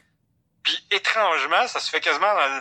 C'est surprenant qu'à Montréal, il y a des gars qui, qui ont des solides séquences un peu dans le silence. Là. Je veux dire, on entend bien moins parler de Joe Drouin, puis continue euh, je pense, 7 points à ses je sais pas combien de derniers matchs. Là. Euh, Shea Weber aussi produit Oui. en Mongol en ce moment. Son but euh, sur son propre rebound, là, quand, quand que le joueur a bloqué la rondelle puis qu'il l'a slappé, euh, c'était low-key une, affaire, une des affaires les plus impressionnantes que j'ai vues depuis un bon bout de temps. Ouais, il fait, il fait tellement de petites affaires comme ça qui, qui, qui, qui ont l'air faciles parce que c'est pas le joueur le plus gracieux. Fait que tu dis, ça peut pas être hyper compliqué, mais que finalement, c'est tout le temps Ouais. des jeux incroyables. Un joueur qui s'est placé, puis on n'en parle pas tant que ça, puis je suis surpris, c'est Carey Price. Sais, en début de saison, je trouvais qu'il bougeait beaucoup, puis que euh, euh, euh, Marc Dumont, Charlotte à Marc Dumont sur Twitter, un super bon follow pour le Canadien, puis surtout pour le Rocket. Il avait parlé à du monde, puis la plupart des scouts qui avaient parlé disaient que Carey Price traquait mal la rondelle en début de saison, puis les scouts disaient que c'est une affaire super rare pour Carey Price, mais là, je trouve qu'il est vraiment settled. Tu sais, Carey Price, il est bon quand tu as l'impression, pas que c'est en calice, mais tu sais, qu'il est presque nonchalant. Ça a l'air ridiculement facile. Puis depuis 3-4 games, ça a l'air ridiculement facile. Ouais, ouais, c'est vrai. Puis parlant, parlant justement de Kerry, là, je viens de voir un article qui, vient de popper sur TVA Sport Oh euh, de, de, de, de, déclaration de notre ami Renaud Lavoie. Oh boy. Gros insider knowledge, mon Non, mais on parlait tantôt de l'avenir de Kerry Price, là, de dire est-ce qu'il va passer le reste de sa carrière à Montréal? Euh, la voix demande, puis c'est pas la première fois que quelqu'un pose la question. Je sais pas exactement pourquoi on se pose la question aujourd'hui, le, 13 novembre, mais euh, est-ce que Kerry Price pourrait être finalement un totem slash euh, kraken slash je sais pas quoi de Seattle ah, au repêchage d'expansion? C'est possible. c'est possible. c'est quoi la valeur de Kerry Price? C'est quoi la valeur d'un gardien? Tu sais, le, seul échange relativement récent pour un gardien d'envergure, c'est Bobby Lou. Euh, fait que c'était Mark Strum, un choix de première ronde, puis un whatever. Je pense que Luongo, puis il y avait Jared McCann dans cet échange-là, ouais, c'est ça. Fait, je pense que le choix, ça a donné Brock Besser, si ma mémoire est bonne. Ah, wow! Ça me semble. Ben, écoute... Euh, ça se peut. Ah, envoyez-moi de la merde sur Twitter si euh, c'est pas ça, mais j'ai envie de dire que ça a donné Brock Besser. Fait mais tu sais, qui a 10,5 millions à mettre en 2019 sur un gardien? Seattle. Ouais, littéralement Seattle. Seattle. Tu sais, moi, ce que je me demande avec, avec Seattle, c'est... c'est à côté de chez eux, C'est quoi, c'est quoi que tu peux faire? Pour... c'est un bon point, ça. Tu sais, je pense qu'on va savoir au repêchage d'expansion si c'est quel joueur, quel joueur euh, semble être disponible. Mais moi, partie même, tu sais, ce que je peux me demander, c'est parce qu'on se cachera pas que Vegas ont eu une solide équipe en partant. Mais tu sais, c'est Fleury qui a fait la différence. Oh Parce que tu sais, jamais, jamais sans Fleury, cette équipe-là sera en finale et a, la saison qu'ils ont. Fait que je pense que ça peut être tentant pour Seattle de également partir avec un gardien dit de concession. Oui, puis comme. Euh, à, quel point Montréal peut essayer de faire le reverse Jim Rutherford en disant ben tu peux avoir Kerry Price, mais toi va falloir que tu me donnes quelque chose. Ouf. Euh, c'est sûr que Seattle. Tu sais, comme je dis, ça dépend qui est disponible. Là, je veux dire, c'est sûr que si, je sais pas, Robin Lanner est disponible, ben là, probablement qu'ils vont faire, ben fuck you, là, je prendrai pas Price. Mais tu sais, si le meilleur gardien disponible, c'est un, tu sais, c'est un, je sais pas, là. Pavel Francouz. Ouais, non, mais tu sais, si mettons meilleur gardien disponible, c'est Corey Schneider, c'est une autre histoire. Là. Oui, c'est sûr. Puis tu sais, Carey Price, c'est un gars du coin, c'est un gars de Vancouver. C'est de la ouais. de BC. Fait que... Ouais, tu sais, il y a façon d'être créatif là-dedans. Ouais. Tu vois, tu t'auras pas ce que t'essayes pas. Moi, ça place, j'essaierais. Regarde, oh, oui. tu donnes un petit quelque chose, tu peux avoir Kerry. En même temps, Montréal clairait tellement d'argent. Ouais. Puis, tu sais, on sait jamais, là, je veux dire, Seattle, il y a une chose, par contre, qui bénéficie pas que Vegas ont eu la chance d'avoir, c'est que Vegas sont rentrés dans la ligue avec aucune attente. Exact. Seattle rentre dans la ligue avec littéralement les attentes d'être la meilleure équipe dans l'Ouest. Exactement. C'est, Vegas a complètement changé le landscape d'une équipe d'expansion dans la Ligue nationale. Là maintenant, si Seattle rate les séries, ils vont pratiquement congédier le GM. Ouais. Puis aussi, je pense que les GM vont pas se faire avoir deux fois. En même temps, ça, j'ai hâte de voir. mais parce Moi, je pense que t'es pas capable d'avoir Delta Talent deux fois dans le 4 ans. Il y, a, y, a, du monde comme Bim, là, ça peut tout se faire avoir. Ah, oui. Hey, mais, tu sais, pour revenir à Price, je veux dire, on, on s'entend, le sample size de, de Caden Primo dans la HL est petit, mais tu sais, en ce moment, le kid il est en train de tout casser dans la HL. Euh, fait moi aussi, je commence de plus en plus à, surtout si le Canadien rate les séries cette année. Même si c'est, ben, en même temps, je suis pas parti pour ça. Je veux dire, les Canadiens sont à genre 5 points de la première place dans la Ligue nationale, mais ils sont genre à 5 points d'être 24e dans la Ligue nationale. La parité, c'est le fun des deux bords. Euh, mais tu sais, si le Canadien rate les séries, puis même même Mountain, moment chez Weber, c'est la même affaire tu sais, le gars a tout gagné, euh, mais il n'y a pas de Coupe Stanley. Puis, chez Weber, pour le Canadien, c'est encore mieux parce que même s'il décide de prendre sa retraite avant la fin de son contrat, le Canadien n'est pas sur le hook pour euh, pour l'argent de son contrat. C'est Nashville qui est pogné avec C'est Nashville qui peut te pénaliser. Moi, Weber, je le vois vraiment en plus, par contre, comme le type à, à dire, regarde, moi, J'aurais aimé ça gagner la Coupe Stanley, mais si je le fais, ça va être avec l'équipe qui me paye, puis puis blablabla. Là. Ouais. Je, je pense que Weber est vraiment plus un candidat à être justement le old school, euh, old school joueur super fidèle qui dit moi je gagne ici ou nulle part là, Ouais. versus Carey Price qui probablement va s'en ben, va demander à s'en aller. Ouais. Euh, Est-ce qu'une équipe va vouloir de lui? Peut-être pas. là. Ouais. Probablement. Puis aussi, Carey Price est plus le candidat à dire, à, à faire un Jack Gardiner. Tu sais, dans le sens, je vais aller à une place tranquille, faire mes petites Ouais. affaires, puis, tu sais, j'ai donné à être dans le spotlight pendant 10-15 ans, là, je peux-tu juste faire mes petites affaires, puis, tu sais, aller en série, puis gagner sans me faire, sans, sans entendre Ron Fournier à tous les soirs parler de moi. Ouais, c'est ça, mais tu sais, encore une fois, comme on parlait tantôt, c'est une belle dichotomie de, de, de dire, moi, j'aimerais ça gagner, puis si c'est pas à Montréal, ça va être ailleurs, tout en signant le contrat le moins changeable de la Ligue nationale. Ouais. Ben, Ouais. pas le moins changeable, c'est sûr, c'est pas Brent Seabrook ou, ou Sergei Bobrovski, là, mais Non, on non, comprend mais- ce qu'on veut dire, là. Tu sais, le Canadien pourrait dire, bon, on retain 3 millions jusqu'à la fin, tu sais, il pourrait faire un Phil Castle, là. Ouais, mais là, euh, à quel point t'as envie de payer Carey Price Non, non, euh, c'est 3 sûr. millions pour 5 ans encore? Ben, écoute, les livres ont payé, ont payé Pittsburgh 1,5 million pour deux Coupes Stanley. Ouais, mais ça, ça leur a donné quand même le sixième d'une Coupe Stanley. Oh, oui. Oui, bien, ils ont retenu à peu près le sixième du salaire. Moi, je déclare que les Leafs ont gagné deux fois le sixième d'une Coupe Stanley. Yes, Euh, mais... tu- parlant des livres, tu veux que je te, je te, je t'update euh, Non. sur... euh, non, c'est bon. Tu, tu veux pas le encore savoir? 4-2? Non, c'est 5-3. Ça va. Mais euh, écoute, euh, tu parlais de TVA Sport, là, puis ils ont, euh, ils ont sorti un, un magnifique article. là, euh, c'est le, le chum JC qui disait que, selon lui, il y a comme un genre de, de petit beef là, entre Bergevin puis Claude Julien. Ouais, j'ai vu ça. au euh, niveau des, euh, des, des jeunes, en fait. Que Bergevin aimerait que euh, Claude Julien utilise plus ses jeunes. euh, que lui, il est vraiment comme décidé d'aller faire jouer dans l'équipe cette année. Puis il aimerait ça qu'il y ait plus de temps de jeu, plus d'opportunités. Puis que Julien, lui, aimerait probablement que la moitié d'entre eux décalissent à Hamilton, qu'il fasse jouer Jordan Will, genre. Fait que... je sais pas que ça vous en pensez. Je sais pas que vous en semble pensez. plutôt évident. là. Ouais. Ouais, Si tu- si tu regardes, si tu regardes euh, les, les quelques matchs de Peeling à Montréal, je pense que c'est assez clair. là. Bergevin n'a pas rappelé Ryan Peeling pour jouer 4 minutes à l'aile. Non, c'est ça. Puis il l'a même dit lui-même, là, aujourd'hui, en, en conférence, il a dit, ben, écoutez, Peeling, faut lui donner une chance. euh, C'est un centre qui a joué 4 minutes à l'aile. Moi, ça me donne pas mal l'indication que c'est pas vraiment ce qu'il aurait souhaité. Non, c'est ça. Puis, Puis, tu sais, est-ce qu'on est surpris, là? Je veux dire, Claude Julien, c'est un bon coach dans ce qu'il fait. Mais, tu sais, ça reste le gars qui a run Tyler Seguin out of town. non, c'est ça.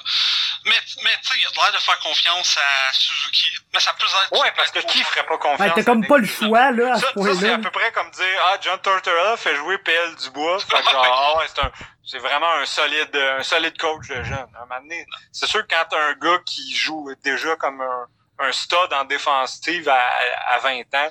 Si tu le fais jouer mais je veux dire moi Julien je garde euh, tu je maintiens que c'est un bon coach quand t'as une bonne équipe même quand t'as pas tu sais il est capable c'est ce genre de, de coach que tu sais il y a quand même beaucoup de joueurs sous Claude Julien qui performent au-dessus de Oui. au-dessus de leur tête là. Fait que tu sais je j'ai absolument pas dénigrer Claude Julien, c'est un excellent coach, mais quand t'as un quand t'as un jeune joueur qui a des affaires à figure out, c'est pas le gars que tu veux. Puis, tu sais, faut pas oublier aussi que Claude Julien a pris, a pris une équipe qui faisait du dump and, du dump and chase à côté sous Ouais. Michel Terrien à une équipe qui est top 5 euh, en possession de rondelles dans toutes les métriques, puis que c'est l'équipe euh, faudrait shout-out à Sean Tierney puis ses, ses tableaux, mais je pense que c'est encore l'équipe qui a, qui a le pace de jeu le plus rapide. Ouais, ouais, c'est ça, non. Julien fait de la super bonne job, là. C'est pas, c'est pas rien contre Claude Julien, mais s'il y a une chose que je peux reprocher, c'est que pour faire développer des jeunes, il est pas là. Non. C'est juste ça, mais pour le reste, il- il- le, le système qu'il instaure avec l'équipe est excellent. Le- ce, qui fait, ce qui fait que l'équipe, la, la, la relance, le jeu de transition, c'est tellement amélioré sous Claude Julien, c'est incomparable. Mais, avec les jeunes, je le trouve pas ça à puis oh, c'est sûr que dans une période où le Canadien on veut regarder vers l'avenir. On... Puis tu sais, en même temps, Claude Julien veut quand même protéger sa job. Là. C'est quoi, c'est quoi les chances si le Canadien finit avant-dernier dans l'Est que Claude Julien soit pas congédié? C'est pas certain qu'il serait congédié, mais je veux dire, c'est pas les mêmes, c'est pas les mêmes chances que s'il réussit somehow à faire les séries, même si probablement que pour l'avenir de l'équipe, ce serait mieux qu'il rate. Oui, exact. Euh, lui, sa job, c'est pas de, de, de, jouer sur les A du au repêchage. Sa job, c'est de gagner. Puis des fois, c'est ça qui... un coach qui sent la confiance va avoir beaucoup plus tendance à utiliser des jeunes. Ouais. Tu sais, Babcock, en ce moment, est moyennement down d'utiliser ses jeunes parce qu'il a peur pour sa chaise. C'est la même affaire avec Claude. Même Claude Julien est moins dans l'eau chaude, je pense, que Babcock parce qu'il y a moins de pression, mais c'est le même principe. Puis, souvent, tu vois, les coachs être engagés, puis là, whoop, là, ils utilisent leurs jeunes. Parce qu'ils savent qu'ils se feront pas congédier au bout de trois mois. Mais quand ça fait quelques années que la soupe commence à être chaude, ah, c'est tentant d'utiliser Nate Thompson puis Nick Cousins au lieu de genre Ryan Paling puis Charlie Long, c'est Ouais. Non, non, c'est, c'est, c'est, c'est des bons points. Parce que ça, on s'entend. Mais... Moi, moi, je suis sûr à 1000% que quand ils ont rappelé Ryan Paling, que Julien voulait Alex Belzil. Il, aurait, il aurait été bien, bien, bien, bien, bien plus heureux avec Alex Belzil. Ouais, 100%. Probable. Probable, mais tu sais, d'un côté, oui, il fait gagner l'équipe, mais tu sais, comme tu dis, si c'est pas un gars qui est bon pour développer les jeunes, on s'en va un peu nulle part avec lui. Là. Parce que c'est une équipe, c'est une équipe de jeunes que, que tu sais, l'important c'est pas d'être correct là puis faire les séries maintenant, même si les assistants qui appellent Ron Fournier le soir, c'est ça qu'ils veulent puis c'est inacceptable s'ils vont pas les séries. Carlis, man, ce qu'on veut, c'est être la meilleure équipe de la Ligue nationale dans 4-5 ans. On veut pas être genre une équipe qui a scrappé un paquet de crises de bons jeunes parce qu'ils ont pas été capables de bien les développer, puis qui dans 4 à 5 ans sont encore une équipe qui, comme les 15 dernières années, se battent pour finir 7 8 e puis se font décalisser vers les Browns en première ronde. Ouais, mais tu sais, d'un côté, ça c'est 100%, je suis 100% d'accord, c'est totalement vrai. Mais d'un autre côté, à quel point, au moment où tes jeunes vont être rendus, tu prêts, tu ne veux pas le coach qui rend ton équipe crissement meilleure? Ouais, c'est vrai, ça. en ce moment, t'as un coach qui, c'est sûr à 100% que la majorité des joueurs seraient moins bons si t'as pas de Claude. Tu sais, il a transformé des joueurs très ordinaires, ben tu sais, pas très ordinaires, mais bons en, superstar. Là. Je veux dire, Thomas Tatar, même Max Domi, il a jamais montré avant d'arriver à Montréal qu'il pouvait être plus qu'un deuxième centre. Là. Ouais. Même fucking Paul Byron, même s'il est affreux cette année. Ouais, mais Byron, ça a, commencé, ça a commencé sous Michel Terrien, qui était le, le plumber euh, le, plumber magician là. Moi, Michel Terrien j'ai jamais vu un, un, aussi bon coach que ça à part Alain Vigneault.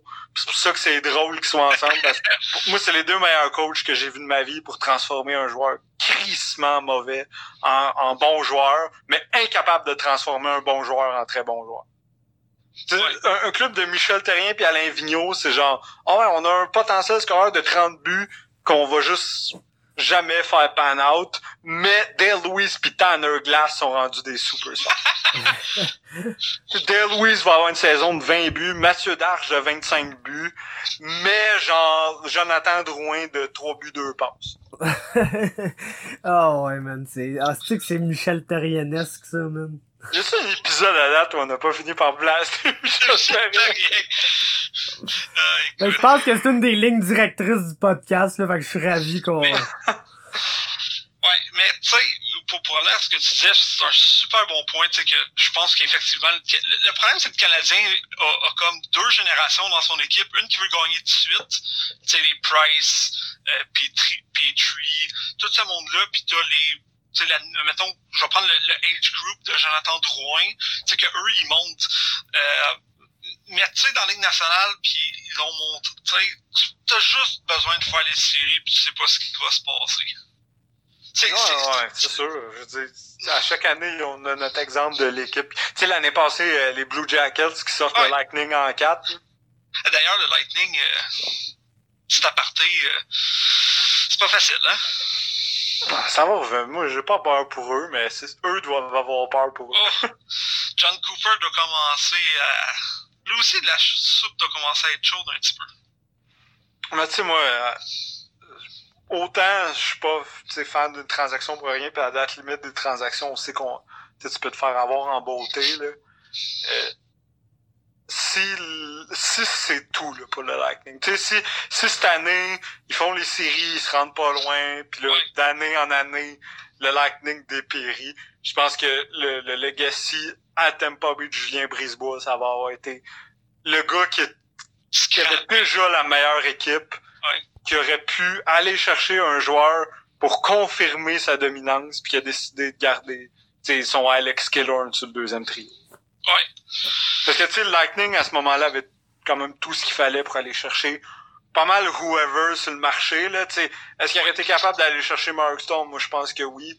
Est-ce qu'il aurait été capable d'aller chercher Artemi Panarin? Absolument.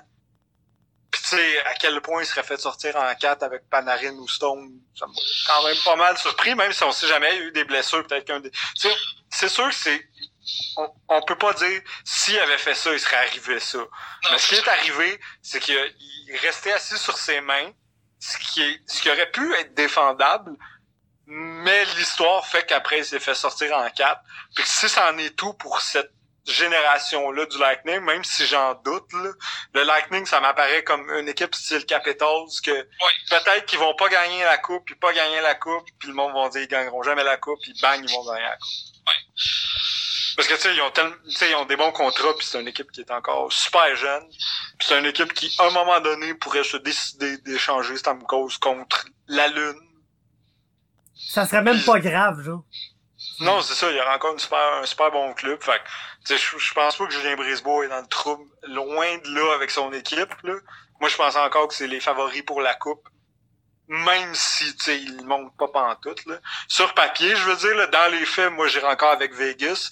Mais sur papier, c'est encore la meilleure équipe dans la Ligue nationale. Là. Ils, ont, ils ont tous les défenseurs de l'univers ils ont, ils ont ressuscité Kevin Shallenkirk. Oui. À la, pour vrai, la résurrection de, de Kevin Shallenkirk, ça accote genre Undertaker après son combat contre Yokozuna, qui rise to the Titan Throne. Pour ceux qui ont le référent de lutte, les autres, je suis désolé. Mais ils sont capables de faire des affaires, cette équipe-là. Le seul problème, c'est que je trouve qu'ils donnent peut-être un peu trop d'importance à des... Les autres aussi sont tombés en amour avec des... Alex Killorn, là probablement que ça devrait pas jouer sur un top 6. Non, définitivement pas. Euh, parlant de, de Tampa Bay vite vite de même, on pense quoi de notre ami Jacob Delarose qui s'est fait échanger pour euh, Ouais, pour Robbie Fabry. c'est vrai, on a j'étais en train d'oublier ça moi. Ah, écoute. Ah, c'est tout un échange. ça c'est incroyable man. Mais ça, oublie, oublie l'historique de Fabry de dernières années. Là. Juste le principe que Robbie Fabry ait échangé contre Jacob Delarose, je trouve ça tellement hilarant. non, mais je comprends pas les GM, ils ont, pas compris. Euh, si Benjamin t'appelle, tu raccroches. Fin de l'histoire. Je m'en ouais. Tu raccroches. Ouais, ouais, raccroche. C'est genre le gars dans la vie que s'il t'appelle, tu sais qu'il va te fourrer. hey gros, c'est cet échange-là, là. Oh my god. J'ai même pas de mots, man, pour qualifier. Ouais, si, Steve Eiserman te parle, si t'es un GM, c'est pour te, te, te fourvoyer totalement. Pis si t'es un prospect, c'est pour te demander si tu consommes de la marijuana. c'est les deux seules raisons qu'il va te contacter. Ouais, pis Fabio arrive à, à Détroit, compte deux buts, but de la victoire. Merci, bonsoir, le contrat, euh, l'échange est un slam dunk. Prochain numéro. Ouais, c'est ça. C'est quoi les chances que Delarose compte deux buts d'ici la fin de l'année? Anyways, là, pareil que Fabry ne produise plus. Il a probablement battu la production de l'année de Delarose. Oui. Mais, mais tu sais, Delarose, je comprends là que c'est un style... Les Blues sont capables de faire de quoi avec. Là. Oh oui. C'est un, quatrième centre très potable qui joue quand même un peu mieux qu'avant, mais qui est encore pas mal un, un peu un trou noir. Un, genre de jeune Nate Thompson, si tu veux, là, c'est-à-dire pas un gars qui te met dans le trouble, mais pas un gars qui va te faire gagner. Pas du tout. Puis tu sais, Fabry, Fabry, tu sais, on, on se fera pas à croire que depuis quelques années, c'est un gars qui produit le moindrement, là. mais ça reste quand même, tu sais, oui, il y a eu ces deux ACL puis tout, mais c'est, c'est fou quand même de, tu sais, dans les faits, probablement que c'est pas un slam dunk pour personne, cet échange-là. Même si j'espère sincèrement que Fabry va pouvoir retrouver euh, un niveau beaucoup plus correct avec la coupe. Mais tu sais, là, déjà, il va avoir des meilleures opportunités. Ouais, il va avoir plus de chance à Détroit, là. Ben oui, il va, ça, il va jouer sur un top 6, il va jouer sur son... Il va avoir le temps sur le power play. Parce que, tu sais, Fabry, là, pour moi, c'est un des 5-10 meilleurs choix de son repêchage. En, en, termes de talent, oublie genre maintenant, là. Oui. Mais je veux dire, en termes de talent, pré, genre double démolition complète du genou, c'était tellement un beau talent que la seule affaire qu'un fan de hockey peut vouloir, c'est de revoir au moins un peu de ça. Même si, tu sais, les chances sont minces, mais là, il va avoir l'opportunité, puis je trouve ça totalement cool. Puis je veux dire, tu sais, c'est propre salut, là, c'est le seul joueur de moins de 25 ans qui joue pour les Red Wings. Ok, non. pas nécessairement. Ok, non, là, mais... non, non, je mais c'est beau, il y a... Larkin, mais je faisais une joke, là. Oh, oui. Euh, D'ailleurs, Philippe Roneck, cette année, joue Oui. super bien pour les Red Wings. Shout out à Philippe Roneck. Shout-out Qui à comme Philippe. Le seul def qui ont réussi à produire, ça a l'air. C'est Fait good correct. for them. Oui. Mais ouais, les, les, les Red Wings ont. Les Red Wings, j'ai pas peur pour leur avenir. là. Même si en ce moment, en ce moment, tu sais à quel point Ken Holland a laissé un champ de mine à Steve Eiserman. Ah oui. Genre, non seulement t'as pas une bonne équipe, mais t'as des joueurs que personne veut, qui sont signés pour trois ans encore. Genre, Genre, bonne chance avec Justin Abdul-Kader, mon chum. Attends, que Toronto ils échangent pour lui, là. que Babcock a été cherché. Non, mais Dubis a fait exprès, il n'y a plus une crise de scène. On va régler ce dossier-là. là. C'était juste ça le plan. Ils ont overpay Marner pour excuser le fait qu'ils vont pas chercher Abdul-Kader à Babcock. C'est ça le master plan. Ah oui. C'est clair, man, mais aïe, aïe. Il devrait échanger Babcock à Détroit. C'est ça qu'il devrait faire. ah, le plus, c'est ceux qui paieraient pour. Eh oui, Ça fait longtemps, ça, ça fait trop longtemps qu'il n'y a pas un échange de coach. eh oui. Quand, euh, c'est Michel Bergeron hein, s'était fait échanger pour un choix de première ronde. Ouais, puis Jacques Demers, il a déjà été Oui. échangé, je pense. C'est drôle en tabarnak, ça. pareil. Michel Ah ouais, Bergeron. C'est top d'échanger un coach. Imagine le manque, genre, de... Le, le manque d'awareness que t'as quand t'échanges un, un fucking premier pick pour un coach. C'était les Rangers, si ma mémoire était bonne. Ouais, c'était les Rangers. Ouais, bref. Euh, puis, euh, moi, je pense qu'en ce moment, on va finir là-dessus, je pense, la, la storyline la plus underrated dans la Ligue nationale, quelle équipe va donner un choix de première ronde pour Jean-Gabriel Pajot? Personne! Hey, le, ch- le, le chum de secondaire à mon bon ami Julien Leblanc.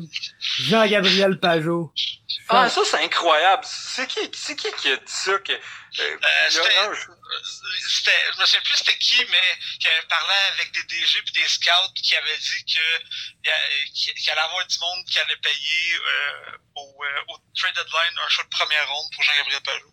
Sérieusement, si quelqu'un fait ça, là... Ben, il y a quelqu'un qui va overpay pour Pajot à quelque part, mais je sais pas si ça va être un premier choix, là. Ça serait Non, mais raide. c'est sûr que quelqu'un veut Pajot, là. Ah, Ben, Ça, c'est correct, mais euh, donner un choix de première ronde pour ça, non. Ben, tu vois, je viens d'en parler parce que j'ai vu dans mon feed Facebook, c'est parce qu'il vient de faire un tour de chapeau.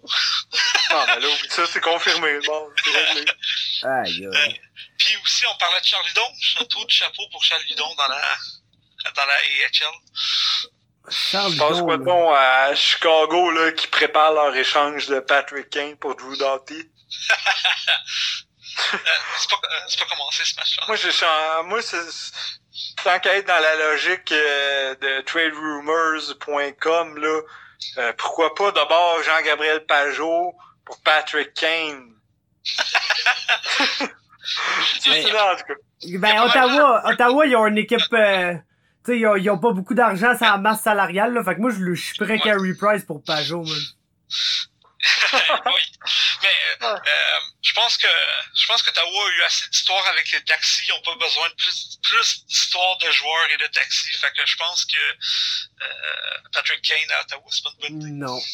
Vraiment pas. On pourrait aller chercher Philippe Grubauer, vu que ça ressemble à Uber. Ah, C'était ça, euh, c'était ça la rumeur d'échange qu'il y avait hein, la semaine passée, que je me souviens plus qui avait sorti Carey Price à- au Colorado. Colorado. C'était pas une rumeur, j'en ai parlé sur le podcast, là. Ouais, C'était pas une rumeur, c'était juste une idée de Philippe Boucher. ouais, ah oui, c'est ça, C'est ouais. c'est juste Philippe Boucher qui a dit, genre, moi, ma job, c'est de faire des échanges, puis je peux Ouais. vous dire a quelque chose que j'essaierais si j'étais Michel Bergevin, euh, Michel Bergevin, Marc Bergevin, ce, ce serait, ce serait d'échanger Kerry Price pour euh, Grubauer puis Bowen Byron. Ouais. Fait que c'était- ça. Mais c'était absolument pas une rumeur, là. C'était juste une idée d'échange. Ah, bref, je me, sou- me souvenais que ça avait été euh, joueur du vie. En Ouais. plus, ce style Pajot, là, il est comme born and raised in Gatineau, là. Il a tellement pas envie d'aller jouer ailleurs qu'à Ottawa. Non, ben, et non, il a probablement envie d'aller jouer à Ottawa. là. Ben, Je ouais, pense qu'il y a beaucoup de joueurs d'Ottawa qui ont envie. je peux, je peux peut-être être dans le fond quand j'y repense, là. En ce moment, tu sais, il y avait un joueur qui voulait jouer à Ottawa, c'était Carlson, puis ils l'ont échangé. Oh, On finit-tu le podcast en parlant du chum CM Punk? Non, on peut parler de ce grand, ce grand mixed martial artist, là.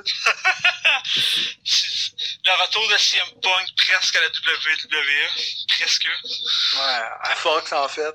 Ouais. Ben ouais, ben, pff, tant mieux pour lui, je veux dire. Vous savez pourquoi ils l'ont signé, right? C'est parce que la semaine passée, il y a un total de 47 000 personnes qui ont écouté WWE Backstage. Fait qu'ils ont comme un peu paniqué, pis c'est un peu normal, là. C'est un show sur FS1 regardé par 47 000 personnes. Mais yo, il y, a personne qui veut voir ça à la base, là. Ah, Je moi, pense- tu donnes King Booker, je le regarde. Ouais. Ouais, Je moi tout, mais il est pas combien de cash à, à CM Punk pour qu'il se pointe? Je sais pas. Probablement pas tant que ça. Ouais. Tu sais, il doit, il doit faire une belle paye, mais je, je pense pas qu'il... Parce que il sera pas là toutes les semaines pis tout. Anyway, la, la seule affaire que tout le monde veut, c'est le revoir dans un ring. là. Y a personne qui veut tant que ça revoir CM Punk à WWE Backstage, qui regarde un humoriste essayer de coter une promo pis il donne une note. là. C'est- C'est c'est mauvais, là. Hey, gros, là, que honnête. colle moi Eugene, là. Pis merci, bonsoir. Hornswoggle, let's go. Ah, Eugene Ah, pis Hornswoggle, man. Avec, Ah, avec ouais. René Young, là, qui a beaucoup apprécié le, le, le, le, le match entre, entre son mari et Kenny Omega, Ouais. à ce que j'ai pu voir. Hey, elle avait paniqué. Ok, ça, ça pourrait être un bon dernier sujet, là. Ah, yes. Euh, y en a-tu qui ont regardé Full Gear? Non, man, j'ai juste vu des highlights Ah, de ce combat-là. bon, bon par bout. Mais je- j'ai j'ai pas regardé tout le show, là, parce que, comme j'ai déjà dit sur le podcast, c'est AEW à moitié du monde, donc j'ai rien encore ici. Mais j'ai particulièrement regardé avec euh, toute mon attention euh, Jericho contre, euh, contre Rhodes, qui était un solide, un solide combat, là, avec Rhodes qui s'explose la face ouais, Et, ben, euh. Moxley, anciennement Dina Bros contre Omega, c'était c'était de la belle violence, là. C'était gratuit à Chris, man. Il y a genre, Ah ouais, mais- il y, a- il y a des puristes de la lutte qui sont pas full down avec ce combat-là, pour vrai, là, présentement. là. C'est exactement pourquoi j'ai adoré Moi ça. tout. Moi, j'aime, j'aime ça quand c'est over the top. Puis quand tu me donnes un gars qui essaie de mettre la vitre brisée dans la, dans la bouche de son adversaire, là, là, je suis content. C'est quoi, il y avait genre une trampoline de barbelé, de six affaires stupides de Ouais, c'est ça. Tu sais, comme qui a construit ça, genre? Parce que, tu sais, si tu te mets dans le storyline, tu sais, là, on sait, c'est des techniciens, tout, blablabla. Ils vont dire, on va faire ce spot-là. Mais, il- si tu te mets dans la peau du storyline, ça veut dire que Kenny Omega, dans, dans sa journée, genre, il s'est levé le matin, il, il s'est stretché, il a bu son jus d'orange, il a construit une espèce de trampoline en barbelé qui a amené jusqu'au show avec un, il a loué un, un U-Haul, il a amené ça à l'aréna, il a crissé ça sur des roulettes, puis il a dit au Young Bucks, mec, je vous Pointez-vous. apportez ma trampoline de barbelé. C'est magnifique, man. Vive Moi, je trouve ça plus drôle de penser ça de même. Mais oui. c'est la meilleure chose. Vive la lutte. Mais pour vrai, là, dernière dernière affaire que je veux dire, je veux même pas en parler. Je veux juste suggérer une écoute aux gens. Euh, écoute, le chum Nick Diaz, man, une des plus grandes légendes de l'histoire de l'humanité, a fait une entrevue avec Ariel Elwani. Euh, ça dure 48 minutes, genre 50 minutes. Je vous le dis, écoutez ça, vous allez absolument rien comprendre de rien de ce qu'il dit, mais il y a rien de plus y a rien de plus Nick Diaz que cette entrevue là. Pour être franc avec toi là, je sais même pas si Ariel il pose deux questions. C'est magnifique là, c'est du pur du rambling pur et simple mon gars, sans arrêt. C'est c'est du grand Nick Diaz là, genre on dirait que plus qu'il vieillit, plus qu'il devient encore plus Nick Diaz là, c'est c'est quelque chose là. Ah, puis euh, dernière affaire, si on est pour finir sur une note MMA, euh, peux-tu commenter très rapidement l'excellent tweet de Conor McGregor qui rit du cousin de Habib Nurmagomedov qui s'est fait, qui a tap out après que Conor vient de tap out deux fois ces trois derniers combats? C'est triste man. C'est vraiment là, c'est genre Il a délité le tweet, hein? oh, probablement man. Écoute, c'est bien fait. Ça devait juste, les commentaires, ça devait juste être du monde qui monte des photos de lui qui, qui t'en parlent. Probablement. Puis genre, c'est bad, man. Genre, ce gars-là fait clairement des quantités incroyables de cocaïne, man. Puis le monde devrait y, y enlever son sel quand il est trop buzzé parce que ça il sert pas bien. Puis c'est juste rendu triste. Genre, ce gars-là, là, il avait littéralement la game dans sa main, man. À un moment donné, là, il y a rien qui pouvait dire qu'il allait pas se réaliser. Le gars a réussi à se battre en boxe contre Floyd Mayweather avec zéro combat amateur en boxe, le gros. Le gars, il est passé straight to pro, pis il s'est pas battu contre KSI, là. Il s'est battu contre Floyd fucking Mayweather. Pis genre, aujourd'hui, c'est juste rendu un gars crissement buzzé dans son salon qui tweet abusivement, puis que le monde... Genre, ça a plus d'impact ce qu'il dit, c'est juste rendu triste. Il, genre, on dirait qu'il genre- tweet pour rester relevant, puis jamais personne n'aurait pensé. Totalement has-been maintenant. Ouais, pis genre, personne n'aurait pensé que Conor McGregor, genre, allait un jour, genre, essayer de faire de quoi de desperate pour rester relevant, pis pourtant on est Ah surtout rendu pas là, aussi vite, là. Ah, non, c'est ça, c'est ridicule, man. Son Fall from Grace est assez légendaire, pour vrai, là. Le monde dit que John Jones, c'est un fuck-up, là. En effet, John Jones, c'est un esti de fuck-up. Mais comment tu peux, à l'espace de comme un an, genre, te faire arrêter parce que t'as collé un dolly à travers une bus, te refaire arrêter parce que t'as smashé le téléphone d'un partisan vraiment random de même, t'as gelé un vieux dans un bar, t'es sous enquête pour deux sexual assaults différents. Genre, qu'est-ce qui se passe, man? Pis somehow, genre, ta plus grosse fierté, c'est que le cousin du gars qui t'a sacré une volée a mangé une volée. Aïe, aïe, man. C'est- ridicule. Comme, pis Aboubacar, là, il est vraiment pas Khabib, là. Pis il a jamais été Khabib, pis ça sera jamais Khabib, ça sera jamais proche de ça.